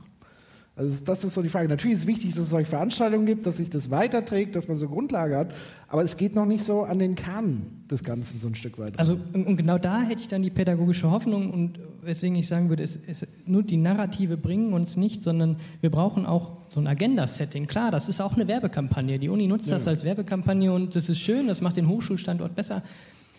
Ich verbinde aber damit die Hoffnung, ähm, dass es so prominent ist und dass es an den Baustellenzäunen hängt. Da hängen große Plakate mit Uni ohne Vorurteile, dass es in der Unihalle hängt, ein Plakat gemeinsam für eine Uni ohne Vorurteile. Dass diejenigen, die eben ideologisch noch nicht entschieden sind, ja. also weder klar, äh, klare Demokraten noch klare Antidemokraten, ähm, die sind dann in einem, in, in einem sozialen Raum, wo klar ist, das ist nicht okay, das ist nicht normal. So. Und ähm, dementsprechend natürlich vielleicht eher davor gefeilt, aber vielleicht auch gar nicht so schnell da reinrutschen. Es ist ja auch immer was, vielleicht sogar ein Prozess, wo man sich gar nicht bewusst für entscheidet. Und das habt ihr ja eben gesagt. Ne? Ich, ich sage nicht, ich bin morgen Rassist, sondern irgendwie geschieht das. Und wenn ich in einer Umwelt bin, die sagt, das ist nicht okay, ähm, wir haben andere Wertmaßstäbe, andere Normen, die wir ansetzen, ähm, wollen anderes Zusammenleben, wollen anderen Diskurs untereinander haben. Ich glaube, da, das kann es vielleicht bringen. Aber klar, also ich glaube nicht, dass hier ein Rechtsextremer sitzt. Wenn ich hoffe es nicht. Zumindest nicht, um es sich anzuhören und sich überzeugen zu lassen, sondern eher um zu gucken, wer sitzt denn dahinter, wer ist denn, wer gehört denn zur AG Uni ohne Vorurteile. Ähm ja, ich mein, aber es ist immer auch leicht dann mit rechts. Also ich glaube auch, was du gesagt hast, ist richtig. Rechtsextremismusforschung sagt ja auch, es gibt so Schichten auch wiederum. Ne? Der harte Kern, da kommt man fast gar nicht mehr ran, weil die sind total abgeschottet. Aber es gibt diese Leute in der Peripherie, die noch unentschieden sind. Das finde ich wichtig. Aber ich habe ja auch versucht zu erklären, wir alle haben Vorurteile. Und ich glaube, es wäre schon wichtig, dass jeder auch sich mal befragt auf seine Vorurteile. Also was habe ich für Vorannahmen, was habe ich für emotional-affektive Bindungen an Weltanschauung? Und ähm, mir hilft zum Beispiel immer zu schreiben auch. Also ich schreibe ja immer ganz viel, nicht nur wissenschaftlich, sondern auch für mich. Und ich ähm, schreibe zum Beispiel Gedanken auf, Gefühle auf, einfach so, wie sie kommen. Und gucke sie mir dann einen Tag später an zum Beispiel. Und dann sehe ich plötzlich, da gibt es ganz viele Vorurteile und ganz viele Vorannahmen, die ich mir auch selbst gar nicht bewusst gemacht habe bisher. Und ich glaube, klar, mit Rechtsradikalen ist nochmal ein eigenes Ding so. Da gibt es ja auch eigene pädagogische Maßnahmen auch nochmal. Aber die eigenen Vorurteile sich anzugucken, ich glaube, da ist es immer sehr praktisch, damit auch anzufangen und dann zu gucken. Und ähm, dann kann man vielleicht auch anders nochmal mit sich selbst. Man hat zum Beispiel viele Vorurteile gegen sich selbst. Ja, also ich bin hässlich, ich bin dumm, ich darf nicht stark sein, Ich darf nicht runterkommen und mitdiskutieren, weil das ist, das darf ich nicht. Ja? Also Vorurteile haben wir nicht nur gegen andere, sondern auch gegen uns selbst. Und ich finde es pädagogisch interessant, an diesen Vorurteilen zu arbeiten. Ich bin dumm, hässlich und dick. Ich bin ein Versager. Ja? Gibt es viele Menschen, die so über sich selbst denken. Das ist ein Vorurteil gegenüber sich selbst. Und da finde ich es interessant, diese Vorurteile sich auch mal anzuschauen. Wie sehe ich mich selbst? Ist das die einzige Möglichkeit, über mich zu denken? Oder ist das nicht auch schon ein Urteil über mich, das überhaupt nicht argumentativ gestützt ist, das auch vollkommen überhaupt nicht ähm, angemessen ist, wenn ich mir mein Leben angucke zum Beispiel? Und das finde ich auch interessant, diese Vorurteile gegen mich selbst mal unter die Lupe zu nehmen. Ja. Darf ich jetzt, oder? okay. Ja, hallo, ich bin Jonas und ähm, ich wollte fragen, wenn abgesehen von den Fällen, so die Sie eben angesprochen hatten, die emotionale Brechstange der Liebe, mhm. ähm, schönes Wort. Es ja. muss ja quasi eine Bereitschaft geben, auch an meine Wertesysteme heranzugehen. Allerdings ist es wahrscheinlich heute so leicht wie noch nie, das nicht zu tun und immer in seiner Filterblase zu bleiben und immer wieder Munition nachzuladen. Ja. Ähm, ich denke auch, dass es hier auch sowas ist, weil die werden keine Leute sein, die nicht prinzipiell mit dem Thema übereinstimmen, denke ich. Ähm, und was kann ich da tun? Was kann ich solchen Leuten sagen, die halt auch in ihren Foren unterwegs sind, die auf Facebook unterwegs sind, die ihre Gruppen haben, sich aus diesen Gebieten nicht herausbegeben und auch nicht herausbegeben wollen? Ja, das Internet, glaube ich, ist ja so ein Munitionslager, oder? Also, dass ja, man da wunderbar füttern kann, sich mit Vorurteilsmunition. Wie geht man im Internet um mit Vorurteilen? Das finde ich interessant, weiß ich nicht. Weißt du das? Ich denke auch, dass ja die äh, Frage der Medien sehr relevant ist, weil wir auch da ja immer wieder das heraussammeln können, was wir hören wollen und das andere einfach rauslassen. Mhm. Ähm, ich war kürzlich auf der Republika, also so die Netzkulturveranstaltung äh, in, in Deutschland und da hat tatsächlich Sascha Lobo einen sehr guten Vortrag gehalten ähm, den ich mal auch lobend erwähnen muss, tatsächlich über Diskursethik. Und er hat tatsächlich so ein bisschen Selbstexperiment gemacht. Er hat sich nämlich mal in diese Foren und so weiter reinbegeben und hat angefangen mit den Leuten zu diskutieren. Und mit so seine Kernthese war, ähm, immer schön höflich bleiben, aber vehement sozusagen zu argumentieren und eben zu erkennen, dass es nicht darum geht, diesen harten Kern, den Nils gerade gesagt hat, den zu überzeugen, das wird einem nicht gelingen, weil die so verfestigt sind, ähm, dass, dass man da nicht rauskommt. Aber worum es geht im Internet, indem wir sagen, wir erstens, wir bleiben höflich, weil damit strahlen wir sozusagen erstmal eine prinzipielle Offenheit aus. Also ein, eine Vertrauensebene, die dazu führt, dass wir eher Vertrauensbeziehungen einnehmen. Und das berühmte Kommunikationsmodell von Watzlawick, Beziehungsebene, Inhaltsebene, also ohne Beziehungsebene werden wir sachlich nicht diskutieren können, da werden wir nicht bereit sein, wenn wir nicht grundsätzlich Vertrauen haben zueinander. Und er sagt eben, diese Höflichkeit führt dazu, eben dieses Vertrauen aufzubauen, einerseits. Und es geht aber darum, dass ganz viele diesen Diskussionen zugucken, die aber noch nicht entschlossen sind. Und darum geht es eigentlich, wenn wir mit solchen Leuten diskutieren, ähm, eben nicht die jetzt von allem zu überzeugen, sondern ihnen Gegenargumente aufzumachen, die zum einen vernünftig sind, die vielleicht auch emotional sind, ähm, eben um die Beobachter eigentlich ein Stück weit mitzunehmen äh, und eben nicht diesen harten Kern. Und deswegen ist es wichtig, schon aktiv weiter zu diskutieren, aber wie gesagt, auf einem höflichen, freundlichen Niveau. Und es gibt ja auch diesen, diesen Hashtag Ich bin hier. Das ist ja eine, eine Community, die genau das versucht, nämlich in Diskussionen auch ein Stück weit organisiert reinzugehen und sehr höfliche, gute Argumente vorzubringen, auch mit dem Hashtag, ich zeige hier mein Gesicht, ich stehe dagegen, weil nämlich das Problem im Internet ist auch, ähm, dass sozusagen ein, ein kleine, eine kleine Gruppe sehr aufgeblasen wirkt.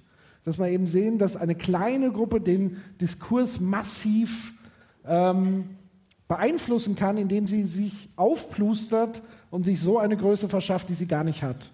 Und dagegen gilt es sozusagen gegenzuhalten und eben mit dem Gegenmodell, das wäre in dem Fall dann tatsächlich sowas wie Liebe, Offenheit und so weiter, da zu sagen, sowas gibt es hier auch noch im Internet.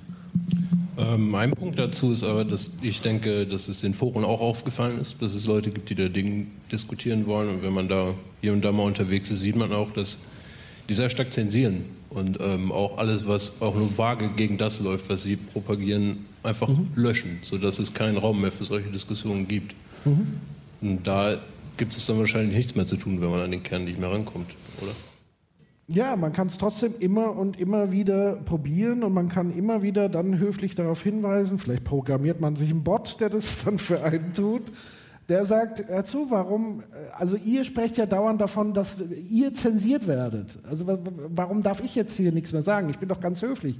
Was ist der Grund? Also immer wieder dranbleiben, das probieren und natürlich muss man sich dann schon die Frage stellen, in, in gewissen Foren, wo klar ist, muss ich da jetzt noch, also das sind ja so geschlossene Biotope, muss ich da jetzt unbedingt mit der Brechstange rein? Ich glaube, es geht eher so um die, um die großen Foren, in Anführungszeichen, das, was auf Facebook stattfindet.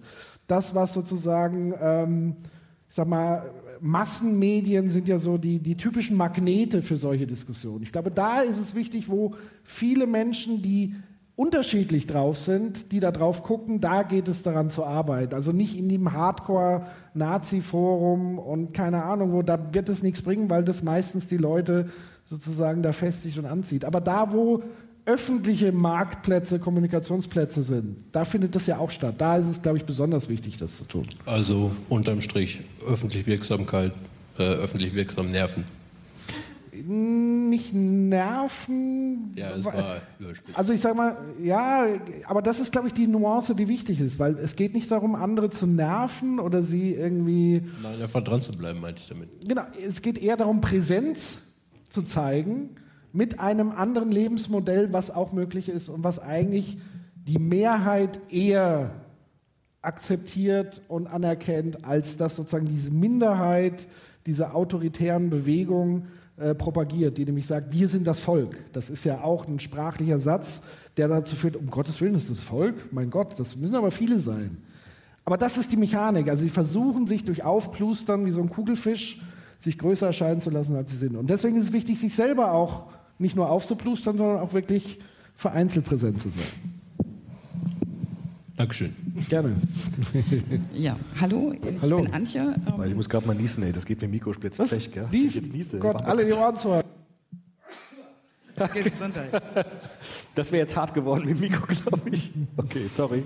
Ich habe noch mal eine Frage ähm, zu dem Thema Höflichkeit in sozialen Medien. Du hast gesagt, ähm, das ist dazu da, um Vertrauen aufzubauen, ähm, dass man zeigt, okay, es gibt halt eben Leute, die auch auf einem netten Level diskutieren können. Mhm. Ähm, ich gebe zu, ich bin auch Teil der stillen Masse und lese da auch fleißig immer wieder mit.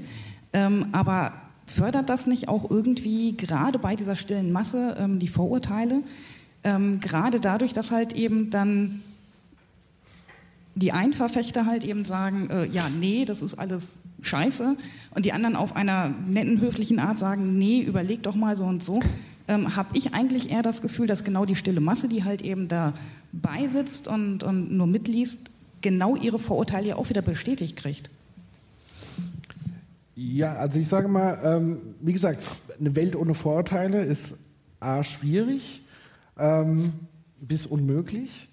Aber ich glaube nicht, dass es, also ich glaube eher Vorurteile verfestigen sich, wenn der Diskussionsstil eher so hau drauf ist. Also wenn die eine Seite den anderen als äh, Supernazi und die anderen wiederum als, keine Ahnung, linksgrün versifft, da reden wir vom Level, wo sich Vorurteile, glaube ich, eher bestätigen. Wenn aber man merkt, dass sozusagen auf der einen Seite dem anderen überhaupt erstmal grundsätzlich zugehört wird und versucht wird, ähm, irgendeine Art von Verständnis entgegenzubringen, zu sagen, ich höre erstmal zu und ich, ich mache das jetzt nicht nur sozusagen als Strategie und bin gar nicht davon überzeugt, sondern wirklich versuchen, mit dem anderen ins Gespräch zu kommen ich glaube, das strahlt eher darauf aus und schafft Vertrauen, weil, ähm, um nochmal auf diesen Vortrag zurückzukommen, er hat ja dann selber Erfahrungen gemacht und hat sozusagen dann private Botschaften bekommen von Leuten, die gesagt haben, ich war stiller Beobachter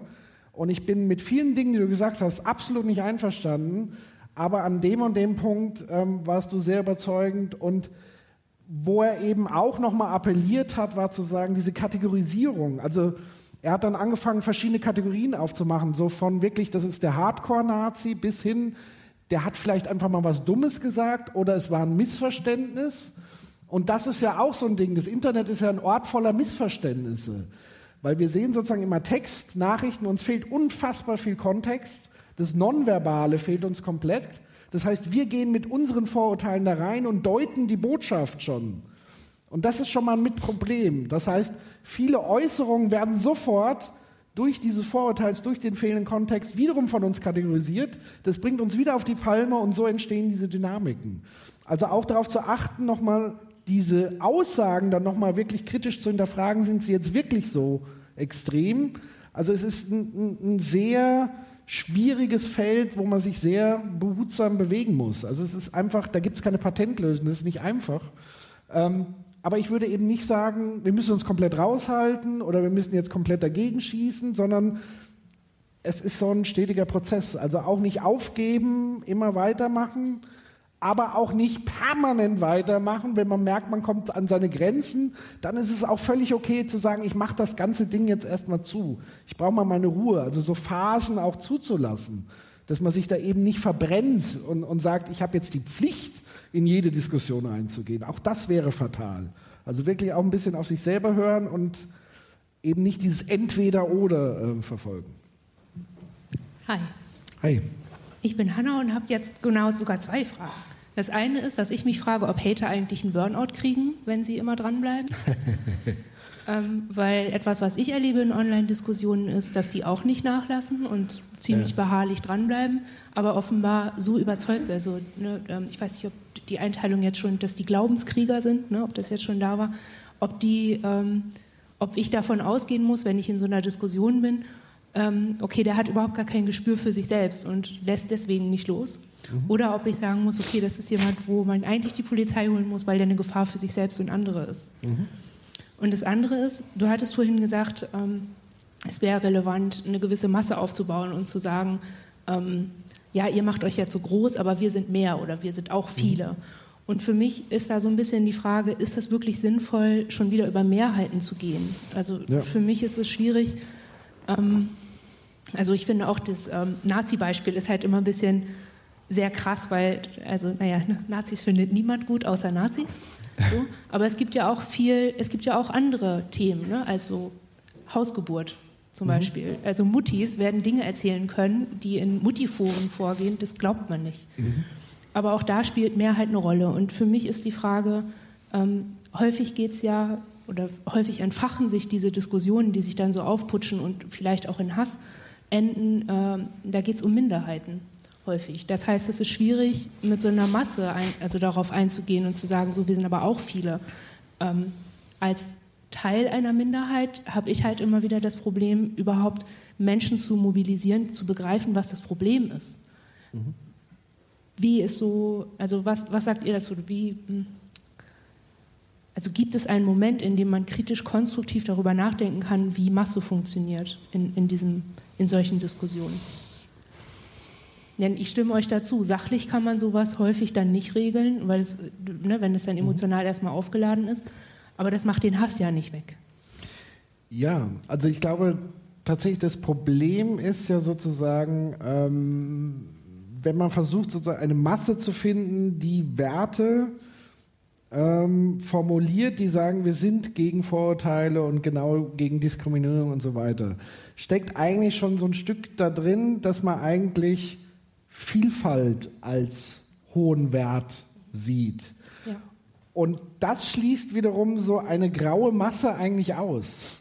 Also das heißt, man hat, man hat tatsächlich so ein bisschen das Dilemma, wir müssen eigentlich eine herz- und hirnlose Masse bilden, um Vielfalt, was eigentlich dem entgegensteht, wiederum nach außen zu tragen. Also da, da, das ist ein absolutes Dilemma. Also da gebe ich dir absolut recht. Und man sieht ja auch, dass sozusagen selbst diejenigen, die im Grunde genommen die gleichen Werte äh, teilen, sich trotzdem untereinander wieder darum streiten, ja. wie vielfältig bin ich denn jetzt und ja. wer ist vielfältiger ja. und so weiter. Also ja, wobei es, weil wie, viel, wie vielfältig bin ich, da geht es ja eigentlich, wie toll bin ich. Wir, mir geht es halt immer eher darum, äh, welche Normalität teilen wir uns. Also mhm. das wäre immer so meine Linie zu sagen, hey, ähm, uns trennt gar nicht so viel. Uns trennt nur ein Thema oder unsere Wahrnehmung oder das, was wir sehen. Deswegen finde ich dieses ähm, Kontra geben oder dieses, wir sind genauso stark wie ihr oder wir haben genauso einen Punkt wie ihr, finde ich dann immer schwierig. Ich, ich habe natürlich keine Ahnung, ne? ich, ich, bin noch jung, ich weiß nicht so viel über Nazis, aber ich denke halt, ähm, wenn ich einen, einen, jemand sehe, der fremdenfeindlich ist oder der auf Minderheiten draufgeht, der tut es ja aus Gründen. Und diese Gründe finden sich genauso in meiner Normalität wie in der Normalität von der anderen Person. Nur ich kenne sie vielleicht noch nicht. Oder die Person hat nicht so viel Einblick in meine Normalität oder die Idee davon, dass wir auf der gleichen Welt existieren könnten oder in den gleichen Kontexten. Weshalb ich halt immer wieder sagen würde, guck dir einfach nicht nur, nicht nur erinnere dich, dass das ein Mensch ist, sondern auch, dass der zwei Straßen weiter wohnt wie du oder von dir entfernt. Ja, würde ich so Ist das was? Okay. stehen lassen. Ja. Danke. Das Link, genau. Ja. Möchte noch jemand? Ja, ein bisschen. Oder wir Oder können auch hier schließen.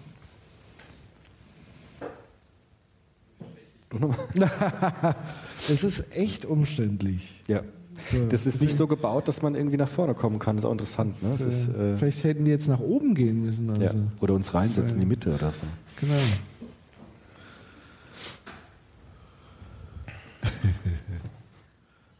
Hello again. Hallo. Äh, ich wollte nochmal auf den Punkt, den ihr ganz am Ende genannt hattet, äh, in eurer Diskussion eingehen, nämlich Empathie. Also, dass die, äh, wenn man denn letzten Endes wirklich mit jemandem zum Beispiel äh, reden möchte und über diese tiefen Schichten, diese emotional affektiven, also mit Affekten äh, ja, verbundenen Überzeugungen reden möchte und irgendwie vielleicht denjenigen dazu bewegen möchte, die aufzugeben oder zumindest zu hinterfragen, dass man sich in den anderen hineinversetzen muss, dass man Empathie zeigen muss. Und äh, ich muss sagen, ich habe Empathie in den letzten paar Monaten als was sehr Gewaltsames kennengelernt, als eine grundlose Annahme darüber, dass die andere Person so tickt wie ich. Und das ist erstmal vollkommen grundlos. Das musst du nochmal genauer beschreiben. Also die Frage, äh, wenn ich versuche zum Beispiel jemanden kennenzulernen und jemand erzählt mir von irgendwelchen Erfahrungen oder sowas, ich merke natürlich, okay, diese andere Person ist anders als ich. Aber irgendwie habe ich immer im Hinterkopf diese, Grund, äh, so diese Grundannahme, so in ihrer Grundstruktur als Mensch irgendwie, ist diese Person mir ähnlich. Und Ist doch gut. Ja. Aber ich kann also so, ich kann doch nie wissen, wer steckt, wer handelt da, wer spricht da zu mir. Ja. Und die Frage, wie tickt diese Person denn wirklich in ihrem Kopf? Und äh, Weiß die Person es selbst? was? Weiß die Person das selbst, die spricht? Es ist doch ganz gut, dass immer so ein Rest bleibt. Sonst, dass wir uns nicht vollkommen durchsichtig sind und durchlässig sind, ist auch eigentlich ganz gut. Wir- Deshalb können wir uns immer wieder auch neu überraschen gegenseitig. Hm, okay. Oder? Also es gibt ja so Ehepaare, die schon 30, 40 Jahre zusammen sind und sagen, äh, mein Mann oder meine Frau überrascht mich immer wieder neu. ich glaube, das gibt es wirklich, weil wir uns nie vollkommen durchsichtig sind. Also wir wissen nie alles vom anderen. Man weiß auch nie alles über sich selbst, weil sozusagen Subjektivität immer eine neue Quelle ist, wo immer was Neues entsteht. Und deshalb können wir den anderen nie ganz verstehen. Wir können auch nie uns ganz verstehen. Manchmal ist man von sich selbst überrascht auch. Ne? Dass man plötzlich was kann, wo man nie dachte, dass man es konnte, weil man plötzlich Potenziale hat, die an die Oberfläche kommen. Und das finde ich total, eigentlich ist das doch zi- ziemlich gut. Also eigentlich ist das doch so eine Hoffnungsquelle. Also dass es immer was gibt, was es noch zu entdecken gibt. Auch an einem selbst so, oder? Also ich, für mich ist das eher so eine quälende Vorstellung. Muss ich, ja, ich muss, ich muss ich mal Aber wenn ganz du ehrlich alles sagen. wüsstest vom anderen, wenn du den total durchsichtig machen könntest, dann wäre doch gar keine Person mehr. Dann wäre doch gar kein eigenes Wesen mehr. Dann wäre es doch irgendwie so, ein, so wie so eine Flasche. Für mich ist es genau andersrum. Für mich ist es dadurch, dass der andere jemand anderes ist, ist der für mich eine Flasche. Also.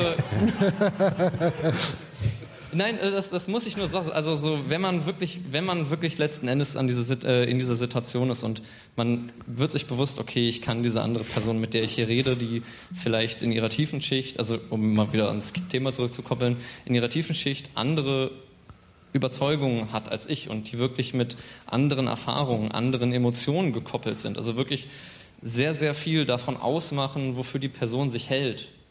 Äh, dass ich wirklich, ich stehe da so einem Fleischklumpen in Klamotten gegenüber. Ja, ich kann es nur, ich kann es nur so beschreiben. Ich stehe da so einem Fleischklumpen in Klamotten gegenüber, der seinen Mund auf und, zu, auf und zu macht. Und ich habe keine Ahnung, was diese Person denkt oder was diese Person fühlt, wenn wir über dieses und jenes Thema sprechen.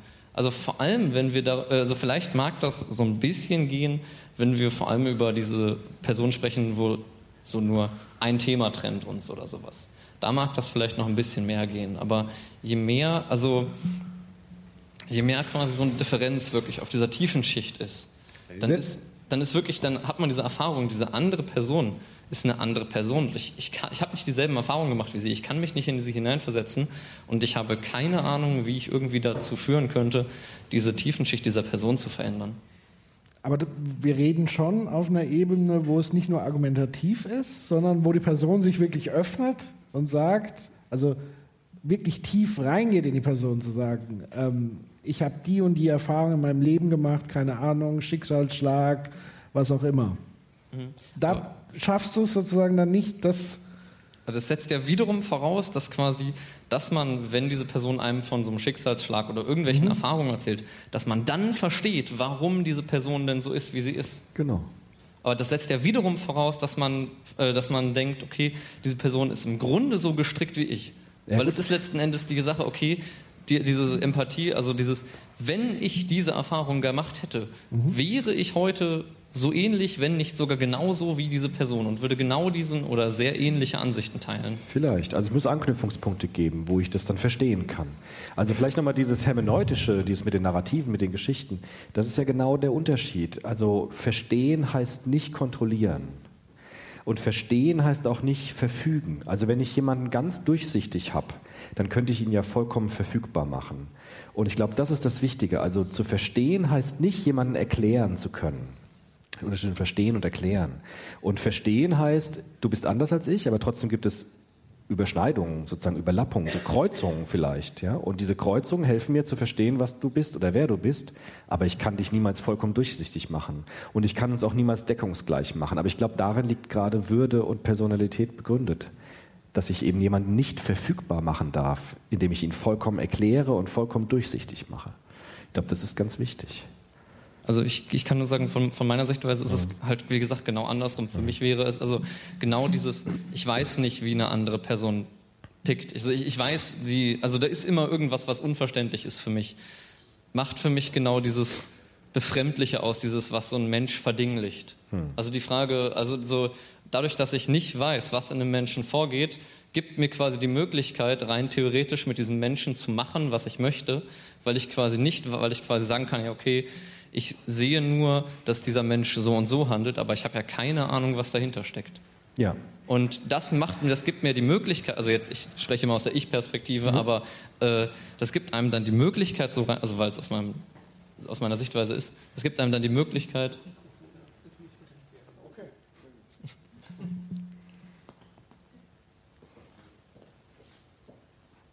Okay, also ich wiederhole. Red weiter. Ja, ich wiederhole noch mal ganz kurz. Also dadurch eben, dass ich wirklich nicht weiß, wie diese andere Person tickt, wie sie fühlt, wie sie denkt, wenn ich das und das mache und wenn sie das und das macht, gibt mir immer so eine Distanz und lässt mich quasi mit dieser Ausrede zurück.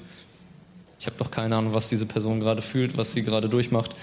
Kann ich doch das und das machen? Ist mir doch wurscht. Ist doch wie ein, ein Stein. Also ich, das ist jetzt ein sehr extremer Standpunkt, aber ist nee. halt mein, also auf die Spitze getrieben, sag ich mal.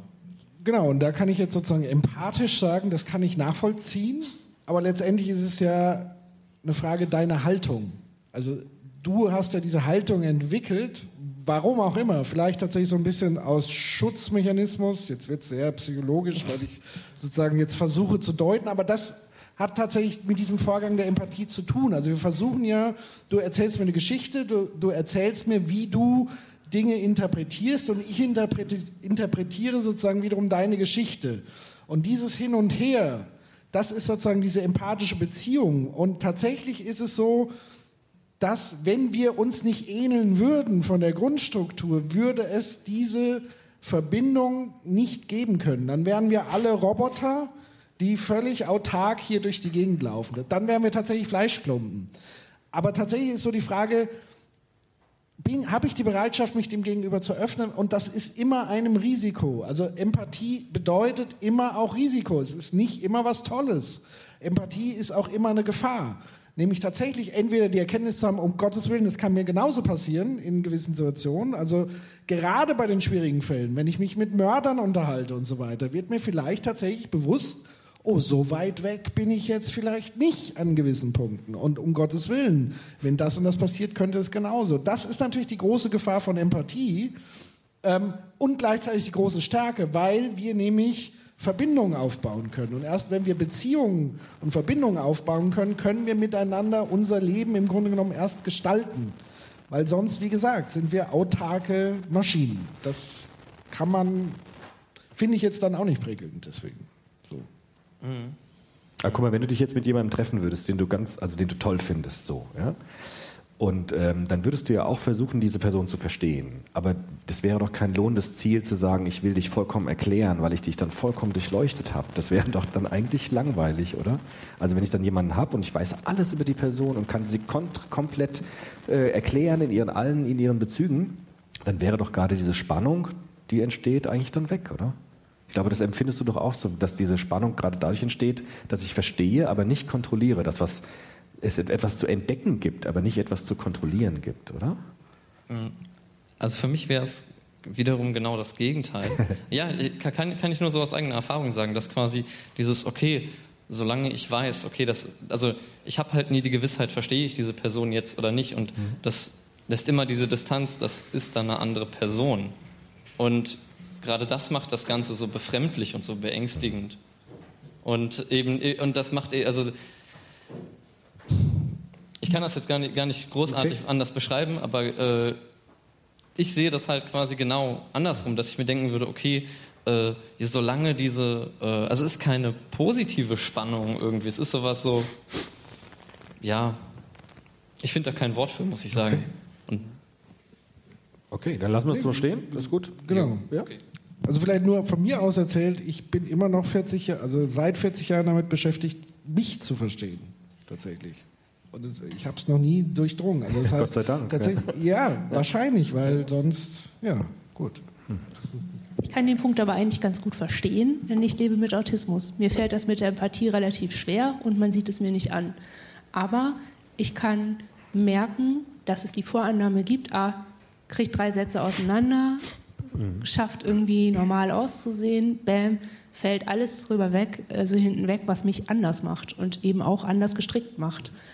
Ähm, ich hatte äh, vorhin noch gedacht, dass das aber vielleicht eben auch genau die Falle ist, zu glauben, dass Empathie alles ist. Du hattest zwar auch schon gesagt, okay, der reine Sachdiskurs wird nicht funktionieren, dazu braucht man einfach Sympathie.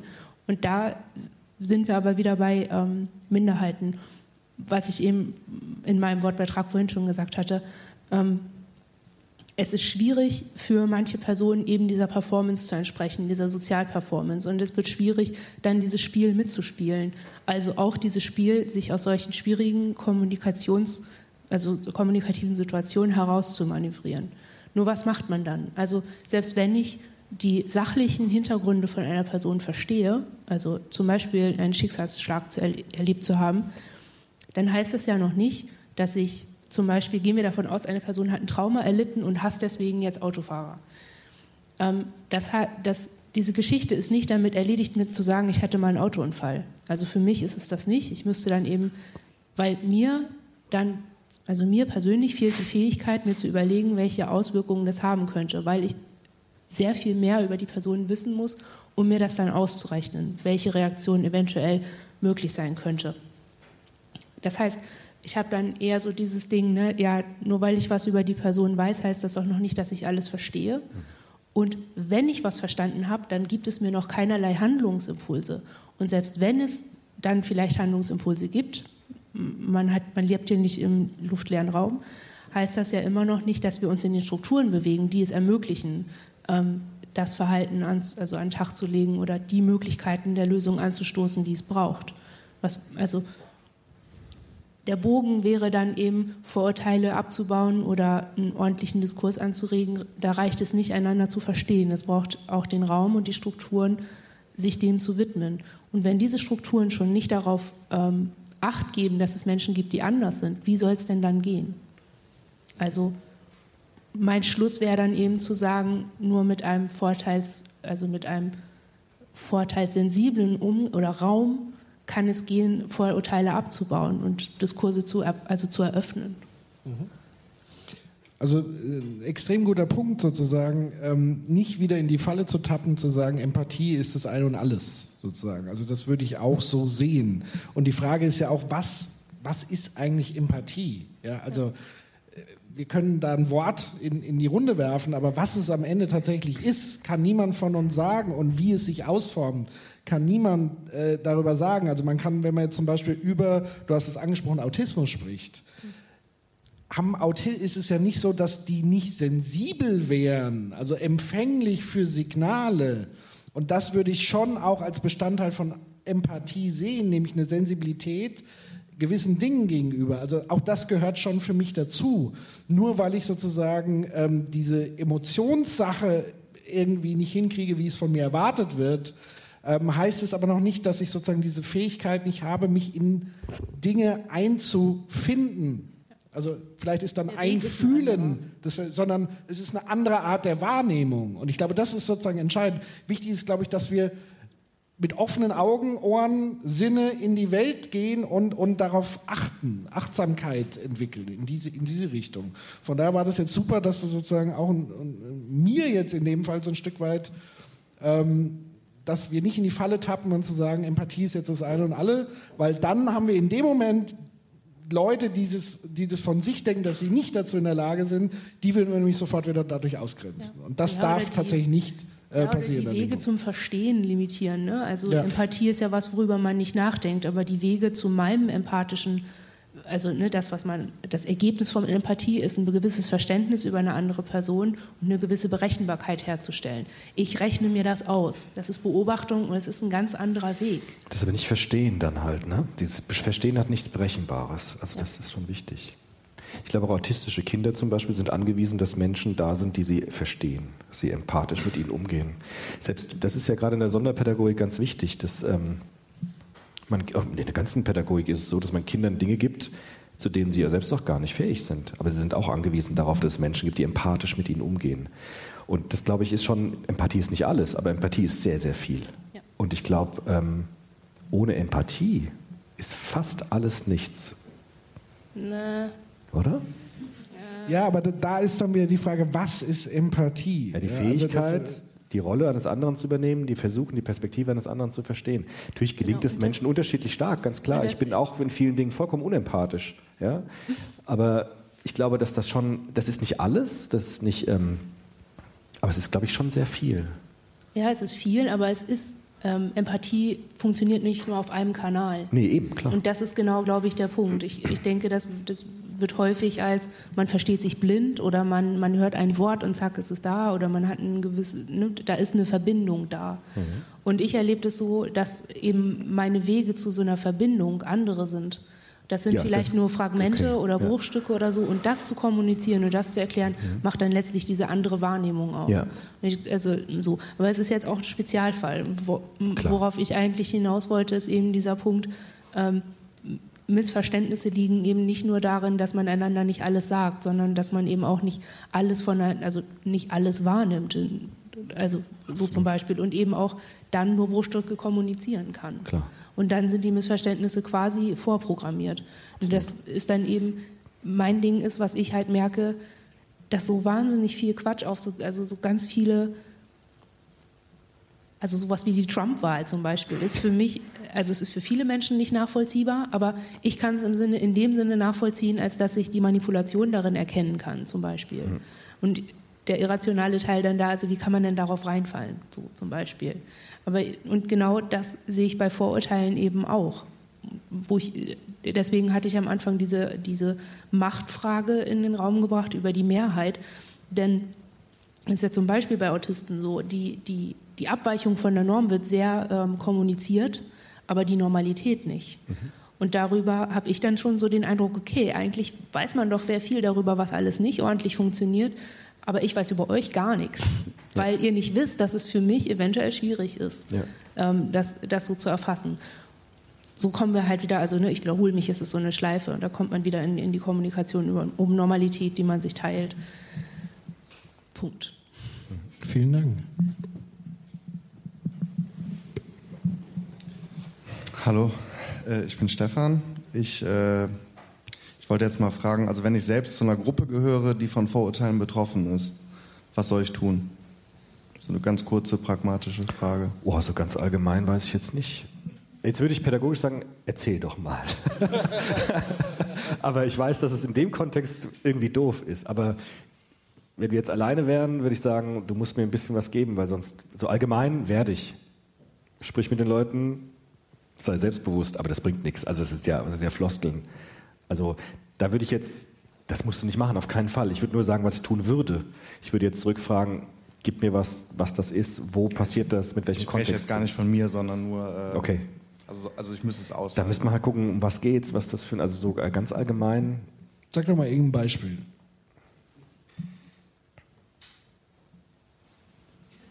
Dunkle Hautfarbe, dunkle Hautfarbe kommt okay. in den Club rein. Ja, okay, klassisch, ja. Was sollen wir da machen? Also wie, was ist die Frage dann dabei? Wie derjenige damit umgeht. der selbst äh, diskriminiert wird wird. Das kommt doch immer auf den, auf den Menschen an, der das erfährt. Also das ist jetzt total schwer, finde ich, jetzt so ganz konkret zu sagen, was soll der jetzt in der Situation machen. Ähm, vielleicht kann man das, das würde ich so in die Runde geben. Was würdet ihr machen oder so? Also.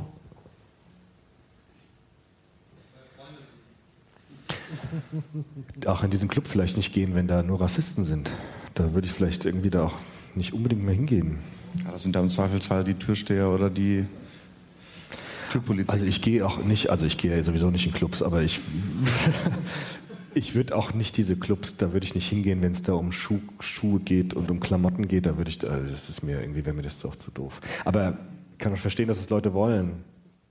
Aber das, ich glaube, das ist doch tatsächlich so, so ein Ding. Also die Frage ist ja, will ich eigentlich so ein Etablissement unterstützen? Also ich lasse da ja auch Geld und so weiter. Also warum sollte ich in diesen Club jetzt gehen? Also klar kann man ja sagen, aus Prinzip, weil wir wollen ja dafür kämpfen, dass jeder hier rein darf am Ende. Ähm, aber andererseits ist die Welt, glaube ich, so groß genug, dass ich dann wirklich sage, ich, ich suche mir einfach einen Ort, wo ich mich wohlfühle letztendlich. Und da mit Leuten zusammen bin, die eben offen sind und nicht so drauf sind und so weiter. Also das ist schon nochmal so eine, so eine Prinzipienfrage, bin ich jetzt eher der Kämpfer? Da gibt es ja auch genug, das ist ja auch völlig legitim sozusagen ähm, und zu sagen, jetzt erst recht und jetzt gehe ich erst recht da rein und zeige mich und so weiter. Aber das ist von der Persönlichkeit, das ist eine Frage der Persönlichkeit tatsächlich. Also wie bin ich, deswegen ist wichtig die Frage, wer ist es? Wie ist der drauf? Ist er eher ein Kämpfer? Ist er eher zurückhaltend und so weiter? Ähm, wenn ich mich jetzt da rein versetzen würde, ich hätte da keinen Bock drauf. Ich glaube, früher äh, bin ich auch äh, in Clubs nicht reingekommen, weil ich halt nicht die richtigen Schuhe anhatte oder so und dann so what? Dann gehe ich halt dahin, wo ich meine Schuhe tragen darf. So ein Stück weit. Ich meine, Aber es ist natürlich sehr einfach, natürlich jetzt aus der Sicht von uns, die wahrscheinlich eher in sehr viele Clubs reinkommen. Das Problem ist tatsächlich dann, ähm, wenn es nicht nur ein Club ist, sondern ganz, ganz viele Clubs sind. Ja. Und wenn ich wirklich ausgegrenzt werde deshalb. Ich glaube, es gibt auch da ja verschiedene Schichten. Also zum Beispiel, wenn ich dermaßen mit Vorurteilen bedrängt werde, dass es zu einer Gefahr wird, gibt es ein Rechtssystem. Wir leben im Rechtsstaat, dann rufe ich die Polizei. Also es gibt ja verschiedene Stufen dann. Ja? Es sei denn, die Polizei ist auch so durchdrungen. Okay, aber es gibt Gesetze und an die müsste sich auch die Polizei halten. Und wenn ich bedroht werde, kann ich mich auch schützen, indem ich mir einfach Hilfe suche, ja, bei rechtsstaatlichen Organisationen. Wenn es darunter geht, kann man sagen, ich suche mir ein anderes Etablissement oder ich gehe selbstbewusst damit um. Also da gibt es ja auch so verschiedene Schichten der Bedrohung und dann der Reaktion darauf. Also wir haben, man kann auch, äh, wenn man bedroht wird, natürlich die Polizei rufen und kann sich schützen lassen, weil wir Gesetze haben, die dieses Mindest Mindestmaß an Würde sichern. Und das kann man natürlich dann auch machen. Das ist ganz wichtig zu sagen. Man muss nicht kämpfen um jeden Preis und alles einstecken, nur weil man sagt, ich bin Kämpfer gegen Vorurteile. Das ist, da kann man sich natürlich auch rechtliche Hilfe holen. Das ist ganz wichtig.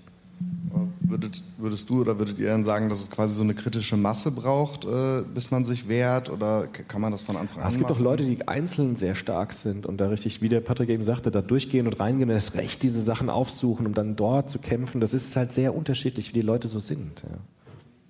Also aber man kann es vielleicht ganz gut tatsächlich so an, an, an der äh, Schwulenbewegung gesehen, also die ja wirklich viele Jahre sozusagen im Kleinen angefangen haben, wo die ersten sich geoutet haben, nach außen gehen, diese Parade veranstalten und so weiter und so fort, wo dann tatsächlich so eine Dynamik stattgefunden hat, wo am Ende eben nicht nur Homosexuelle mitmarschiert sind, sondern alle Menschen, die sozusagen sagen, diese Vielfalt zu unterstützen. Also das heißt, es muss schon immer so eine Speerspitze geben von Leuten, die sich dann auch kämpferisch so ein Stück weit zeigen. Ich glaube, das ist schon wichtig, um so eine Dynamik ähm, der Normalität der Vielfalt irgendwann hinzukriegen. Aber man muss nicht immer und zu jeder Zeit, das war ja auch vorhin das mit den Internet-Trollen und so weiter, ich muss nicht jeden Tag in dieses verdammte Forum gehen und meinen Kopf dahin halten, aber vielleicht reicht es einmal im Monat, das zu tun oder wenn ich gut drauf bin, das zu tun und wenn es mir nicht so gut geht, mich eher zurückzuziehen. Also nicht immer dieses entweder oder, entweder kämpfen oder mich zu Hause verstecken, sondern dann ja, Räume finden, wo ich mich ausleben kann, wo ich Unterstützung finde. Man ist am Ende nie allein, auch wenn es immer, auch je kleiner die Minderheit ist, man wird, ist am Ende nie allein. Und wenn uns das Internet wirklich was bringt, dann ist es da auch zusammenzufinden im Zweifel. Wo man vorher gedacht hat, man ist eigentlich komplett allein mit dem Ding und findet darüber tatsächlich ähm, Gesinnte. Es hat sich fast schon erledigt, wenn Oh, ihr doch schon schade. umgeschwenkt Schade. seid. Ich war ein bisschen schockiert von der ersten Reaktion zu sagen, ach Mensch, muss man denn in diesen Club gehen? Weil ich denke, naja, das ist der Ausschluss und ich gebe dem nach und ziehe mich zurück, suche mir meine Seifenblase, in der es mir irgendwie gut geht und finde mich damit ab, was jedermann so machen darf, wie er möchte. Ähm, aber ich finde es schwierig. Ich musste an eine Situation denken, weil mein leiblicher Vater ist Marokkaner und dem ist das in den 70ern, als er hingekommen ist, passiert. Er konnte kaum Deutsch, wollte in einen Club und ist nicht reingekommen. Der hat sich ähm, solidarisiert mit Leuten und letztendlich wurde einfach der Türsteher gefeuert. Das ist ein bisschen böse, aber ähm, es gibt so kleine Geschichten, wie das irgendwie passiert. Und ähm, ich sehe das nicht immer in Verantwortung der Betroffenen, sich da äh, mit Händen und Füßen irgendwie zu wehren oder so. Und ich finde auch schwierig, das zu erwarten. Aber mein erster Ratschlag wäre niemals, ja, dann zieh dich zurück und ähm, gib, gib auf sozusagen. Aber im Extremfall schon, oder? Also wenn es jetzt eine Gruppe gibt, die wirklich mich extrem bedroht, muss ich mich auch Wir nicht. sprachen ja nicht von Bedrohung. Ne? sondern- Ja gut, in so einem Club, wenn wirklich alle mich als rassistisch bedrohen, ist es schon, glaube ich, eine Frage wert, muss ich jetzt unbedingt so mutig mich geben, dass ich da reingehe? Oder kann ich auch sagen, ich muss mir das nicht antun, da wirklich immer hinzugehen? Das kann man auch vielleicht, oder? Wenn es eine Bedrohung ist, dann, dann klar, dann kann ich mir rechtliche Hilfe Weil ich würde den. Menschen zusprechen, zu sagen, du musst auch nicht jeden äh, Herd, Gewaltherd aufsuchen, nur um zu sagen, ich weiche nicht zurück. Also Klar. da finde ich auch, kann man sagen, du musst dir nicht alles zumuten, oder? Das auf jeden Fall. Also ne, klar, um sich selbst zu schützen, sowieso. Ähm, ich hatte es aber eher so verstanden, dass es darum ging, einfach nicht reingelassen zu werden, dass es gar nicht bedrohlich war, sondern so ein, ich sehe dich, du passt nicht, also du passt in das Profil, wo ich denke, oh, macht stunk, ne, lass mal nicht rein, so die Ecke. Und ähm, da finde ich, gibt es durchaus auch rechtliche Schritte, nicht im Sinne von Schutz. Und ähm, das kann man, glaube ich, auch einfach weitergeben. Also es gibt auf jeden Fall den braunen Mob, der, ich weiß nicht, ob die jetzt bei Clubs auch was machen, aber die ähm, prangern immer an, wenn es irgendwie Werbung gibt, die rassistisch ist oder so. Also es gibt Organisationen, an die man das weiterleiten kann und äh, da muss man gar nicht so viel selber kämpfen, sondern es einfach weitergeben. Das war's. Super, danke. Okay, ich glaube, sind wir am Ende, oder? Nein, doch noch jemand? Noch einmal? Hi. Tut mir leid. Kein macht denn? Das ist so ein Spezialthema, wenn das so in der, in der eigenen Biografie drin ist. Ja. Aber es ist auch, ähm, was ich noch sagen würde, ist, mach einen Club selber auf in der Situation, wenn du kannst. Oder ähm, sammel das eben und mach erst mal klar, dass da was passiert, was nicht in Ordnung ist. Ich glaube, viele haben eben dieses Jahr ein Geh halt woanders hin. Aber äh, ganz klar auch, äh, du hast gesagt, Sonderpädagogik, ne? Das Genau. ist eine schöne Sonder, Ja. Sonderseifenblase. Irgendwann geht es halt Genau. schief, wenn man dann Ja. irgendwie immer sagt, ja, guck mal, dass du ein schönes Plätzchen für dich findest, eins, wo es dir gut geht. Genau, und wo ganz du unter, unter den gleichen bist und so und schön abgesondert bist, das ist ein großer Kritikpunkt. Wo es dir dann richtig gut geht, weil alles andere ist ja, Genau. ist ja vielleicht auch gefährlich und man Ja. kann ja auch nicht erwarten. Und, ah. Aber darf ich noch eine Sache, wenn du jetzt noch gerade noch da bist, weil das wollte ich schon noch sagen. Also ich bin jetzt in der Sonderpädagogik, wenn es denn überhaupt der Name so schön ist, nicht sehr zu Hause. Aber gerade bei diesem Thema Autismus ist es doch wichtig, dass eine Gesellschaft lernfähig ist, diese Menschen zu verstehen. Ja. Sie nicht in Psychiatrien abzusondern, Ja, sie nicht ja nicht einzusperren. mehr. Aber früher hat man das gemacht. Ja, jetzt tut man sie in Sonderschulen. Okay, auch noch problematisch. Aber immerhin gibt es, glaube ich, schon einen Lernprozess des Verstehens, dass diese Menschen anders oder ein bisschen anders sind als jetzt andere Menschen, aber dass sie deshalb nicht diskriminiert werden dürfen. Ja. Dass sie deshalb genauso Menschenwürde haben, genauso Menschenrechte haben. Und das meinte ich mit diesem Verstehen. Also zu, nicht, nicht Menschen- zu verstehen, zu sagen, ich weiß genau, was in dir vorgeht, aber zu sagen, ich respektiere, dass du anders bist, ohne dich deshalb zu vervor, vorurteilen oder dich zu sondieren oder dich zu diskriminieren. Und dieses Verstehen, glaube ich, ist gesamtgesellschaftlich ganz wichtig, dass wir verstehen, dass du anders bist. Aber es das heißt nicht, dass du irgendwie falsch bist. Aber genau da hakt es. Ja, ich Genau weiß. da, also weil man, wenn man eben nicht weiß, wann man jemanden übervorteilt oder also wenn man jemanden diskriminiert, wenn man Ja. nicht weiß, dass man zum Beispiel, wenn jemand in den Club nicht kommt, Ja. dass man da ein Menschenrecht verletzt. Also gerade dieses Bewusstsein um Menschenrechte und Menschenwürde, der Würdebegriff ist so Ja. schwer zu definieren. Ja. Und ich merke, dass das wahnsinnig anstrengend ist und für viele auch eher eine Belastung ist, sich damit auseinanderzusetzen, dass ihr Handeln vielleicht mehr ist als Arschloch sein Klar. oder irgendwie ich bin Türsteher. Aber ich glaube, man versteht, was Menschenwürde ist, wenn man erfährt, wie das ist, wenn man sie missachtet bekommt. ja, und auf aber diese das heißt, du musst gewaltvoll sein gegenüber Leuten. Nein, Wie scheiße ich, ist das? nein, ich muss Menschen zuhören, die diese Erfahrung gemacht haben. Ja. Das meine ich mit Narration. Ich muss die Menschen einladen, ihre Geschichte zu erzählen, was für eine Erfahrung es ist, wenn ich meine Menschenwürde missachtet bekomme und wie sich das anfühlt Ja. Und was das mit mir gemacht hat. Und Deshalb ja. sind für mich so Zeitzeugenprojekten wichtig, Ja. ja. dass Menschen aus dem Krieg erzählen, aus Vernichtungslagern erzählen, weil Menschenwürde positiv zu fassen ist super schwer, aber es wird vollkommen evident, wenn ich einen habe, der erzählt, was das für eine Erfahrung ist, wenn ich diese Würde missachtet bekomme. Und das ist, glaube ich, das Wichtige bei diesen Geschichten. Das ist nämlich viel mehr als eine Argumentation. Also ich argumentiere, warum ist Würde wichtig, ist das eine. Aber jemanden zu haben, der erzählt, ich habe das erlebt, Ja. das geht viel tiefer als eine Argumentation. Ja. Und das meinte ich mit diesen narrativen Zugängen. Ja, aber da kommen wir auch wieder an, du musst den Leuten zutrauen, dass sie die Wahrheit erzählen über ihre Erfahrungen. Ja, klar. Und das ist auch wieder ein Stichwort Rape Culture. Wem wird nicht geglaubt, dass was passiert ist? Dem Opfer. Du musst, äh, die, du musst der Person zutrauen, dass sie in der Lage ist, irgendwas zu fühlen. Das ist gerade bei Menschen mit Autismus, mit Behinderung oft total schwierig. äh, ne? Wenn sie nicht sprechen können, Ja. dann wie sollen sie sich ausdrücken? Und auch wieder die Strukturen, die Räume müssen da sein, die Kapazitäten müssen da sein und es muss auch so eine gewisse, ja, man muss für wertvoll halten, was diese Personen sagen. Ja. Ich könnte mir nämlich vorstellen, so Zeitzeugenberichte, wie viele Nazis haben sich die angeguckt Wahrscheinlich, und dann auch geglaubt, was sie da sehen und gehört und überhaupt die Motivation aufgebracht, sich das anzuhören. Also so viel dazu. Also am Ende gehören immer zwei dazu. Also es ist Ja. immer eine Beziehungssache. Also es, man kann nicht nur von dem anderen erwarten, das zu tun und selber nicht bereit sein. Also es ist immer eine Beziehungssache, tatsächlich. Das musst du gerade nochmal. Naja, sozusagen, wenn, wenn man sagt, man kann jetzt einen äh, äh, Nazi-Zeitzeugenberichte, wenn er sich nicht darauf einlässt und nicht ansatzweise Ja. darauf einlassen will, dann wird es nicht funktionieren. Das heißt, Ja. es gehören zwei dazu, nämlich Ja. der Zeitzeuge und derjenige, der dem zuhört und sich dem öffnet. Ja. Das ist entscheidend.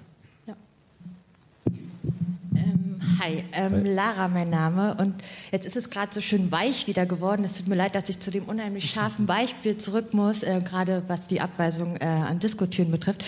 Ähm, auch ich war recht erschrocken über die S-Reaktion, weil Jacke und Schuhe kann ich mir ausziehen oder wechseln. Eine Hautfarbe, mein Geschlecht, eine körperliche Behinderung, die man mir offensichtlich ansieht, ansieht eben nicht.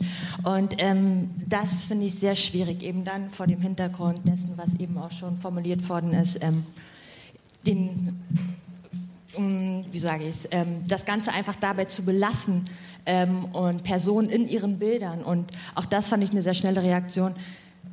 Es müssen nicht zwangsläufig Rassistinnen und Rassisten sein, die dort eben an der Tür eben Spalier stehen und eben darüber entscheiden, wer reinkommt oder nicht, sondern das, was da maßgeblich passiert, sind ja vermeintliche Erfahrungen, die dann eben zu Fakten ähm, transferiert werden quasi. Wir haben das schon immer, dieses Problem, dass es aus dem Ruder läuft, wenn und so weiter und so fort. Und ähm, das kann als rassistisch definiert werden, muss es aber nicht, sondern meiner Meinung nach sind wir da wieder bei einem ganz klassischen Vorurteil quasi.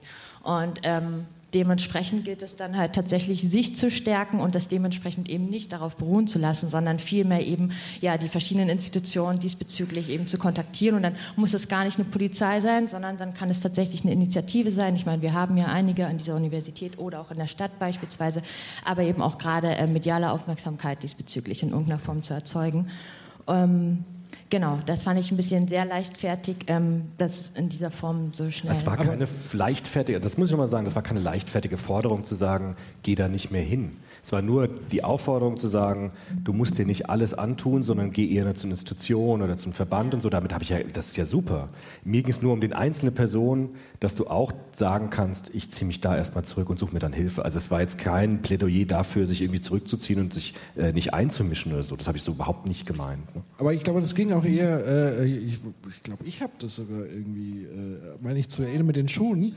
Und das war ein Paradebeispiel für schnelles Denken, langsames Denken. Also das schnelle Denken war so, ah ja, ist ja kein Problem, so äh, wenn ich da nicht reinkomme, weil ich diese Erfahrung eben nicht gemacht habe, dann geht doch. Und im gleichen Moment hat es gerattert bei mir, weil ich ja dann gesagt habe, ja, okay, so einfach ist es dann doch nicht, weil ich bin privilegierter als andere.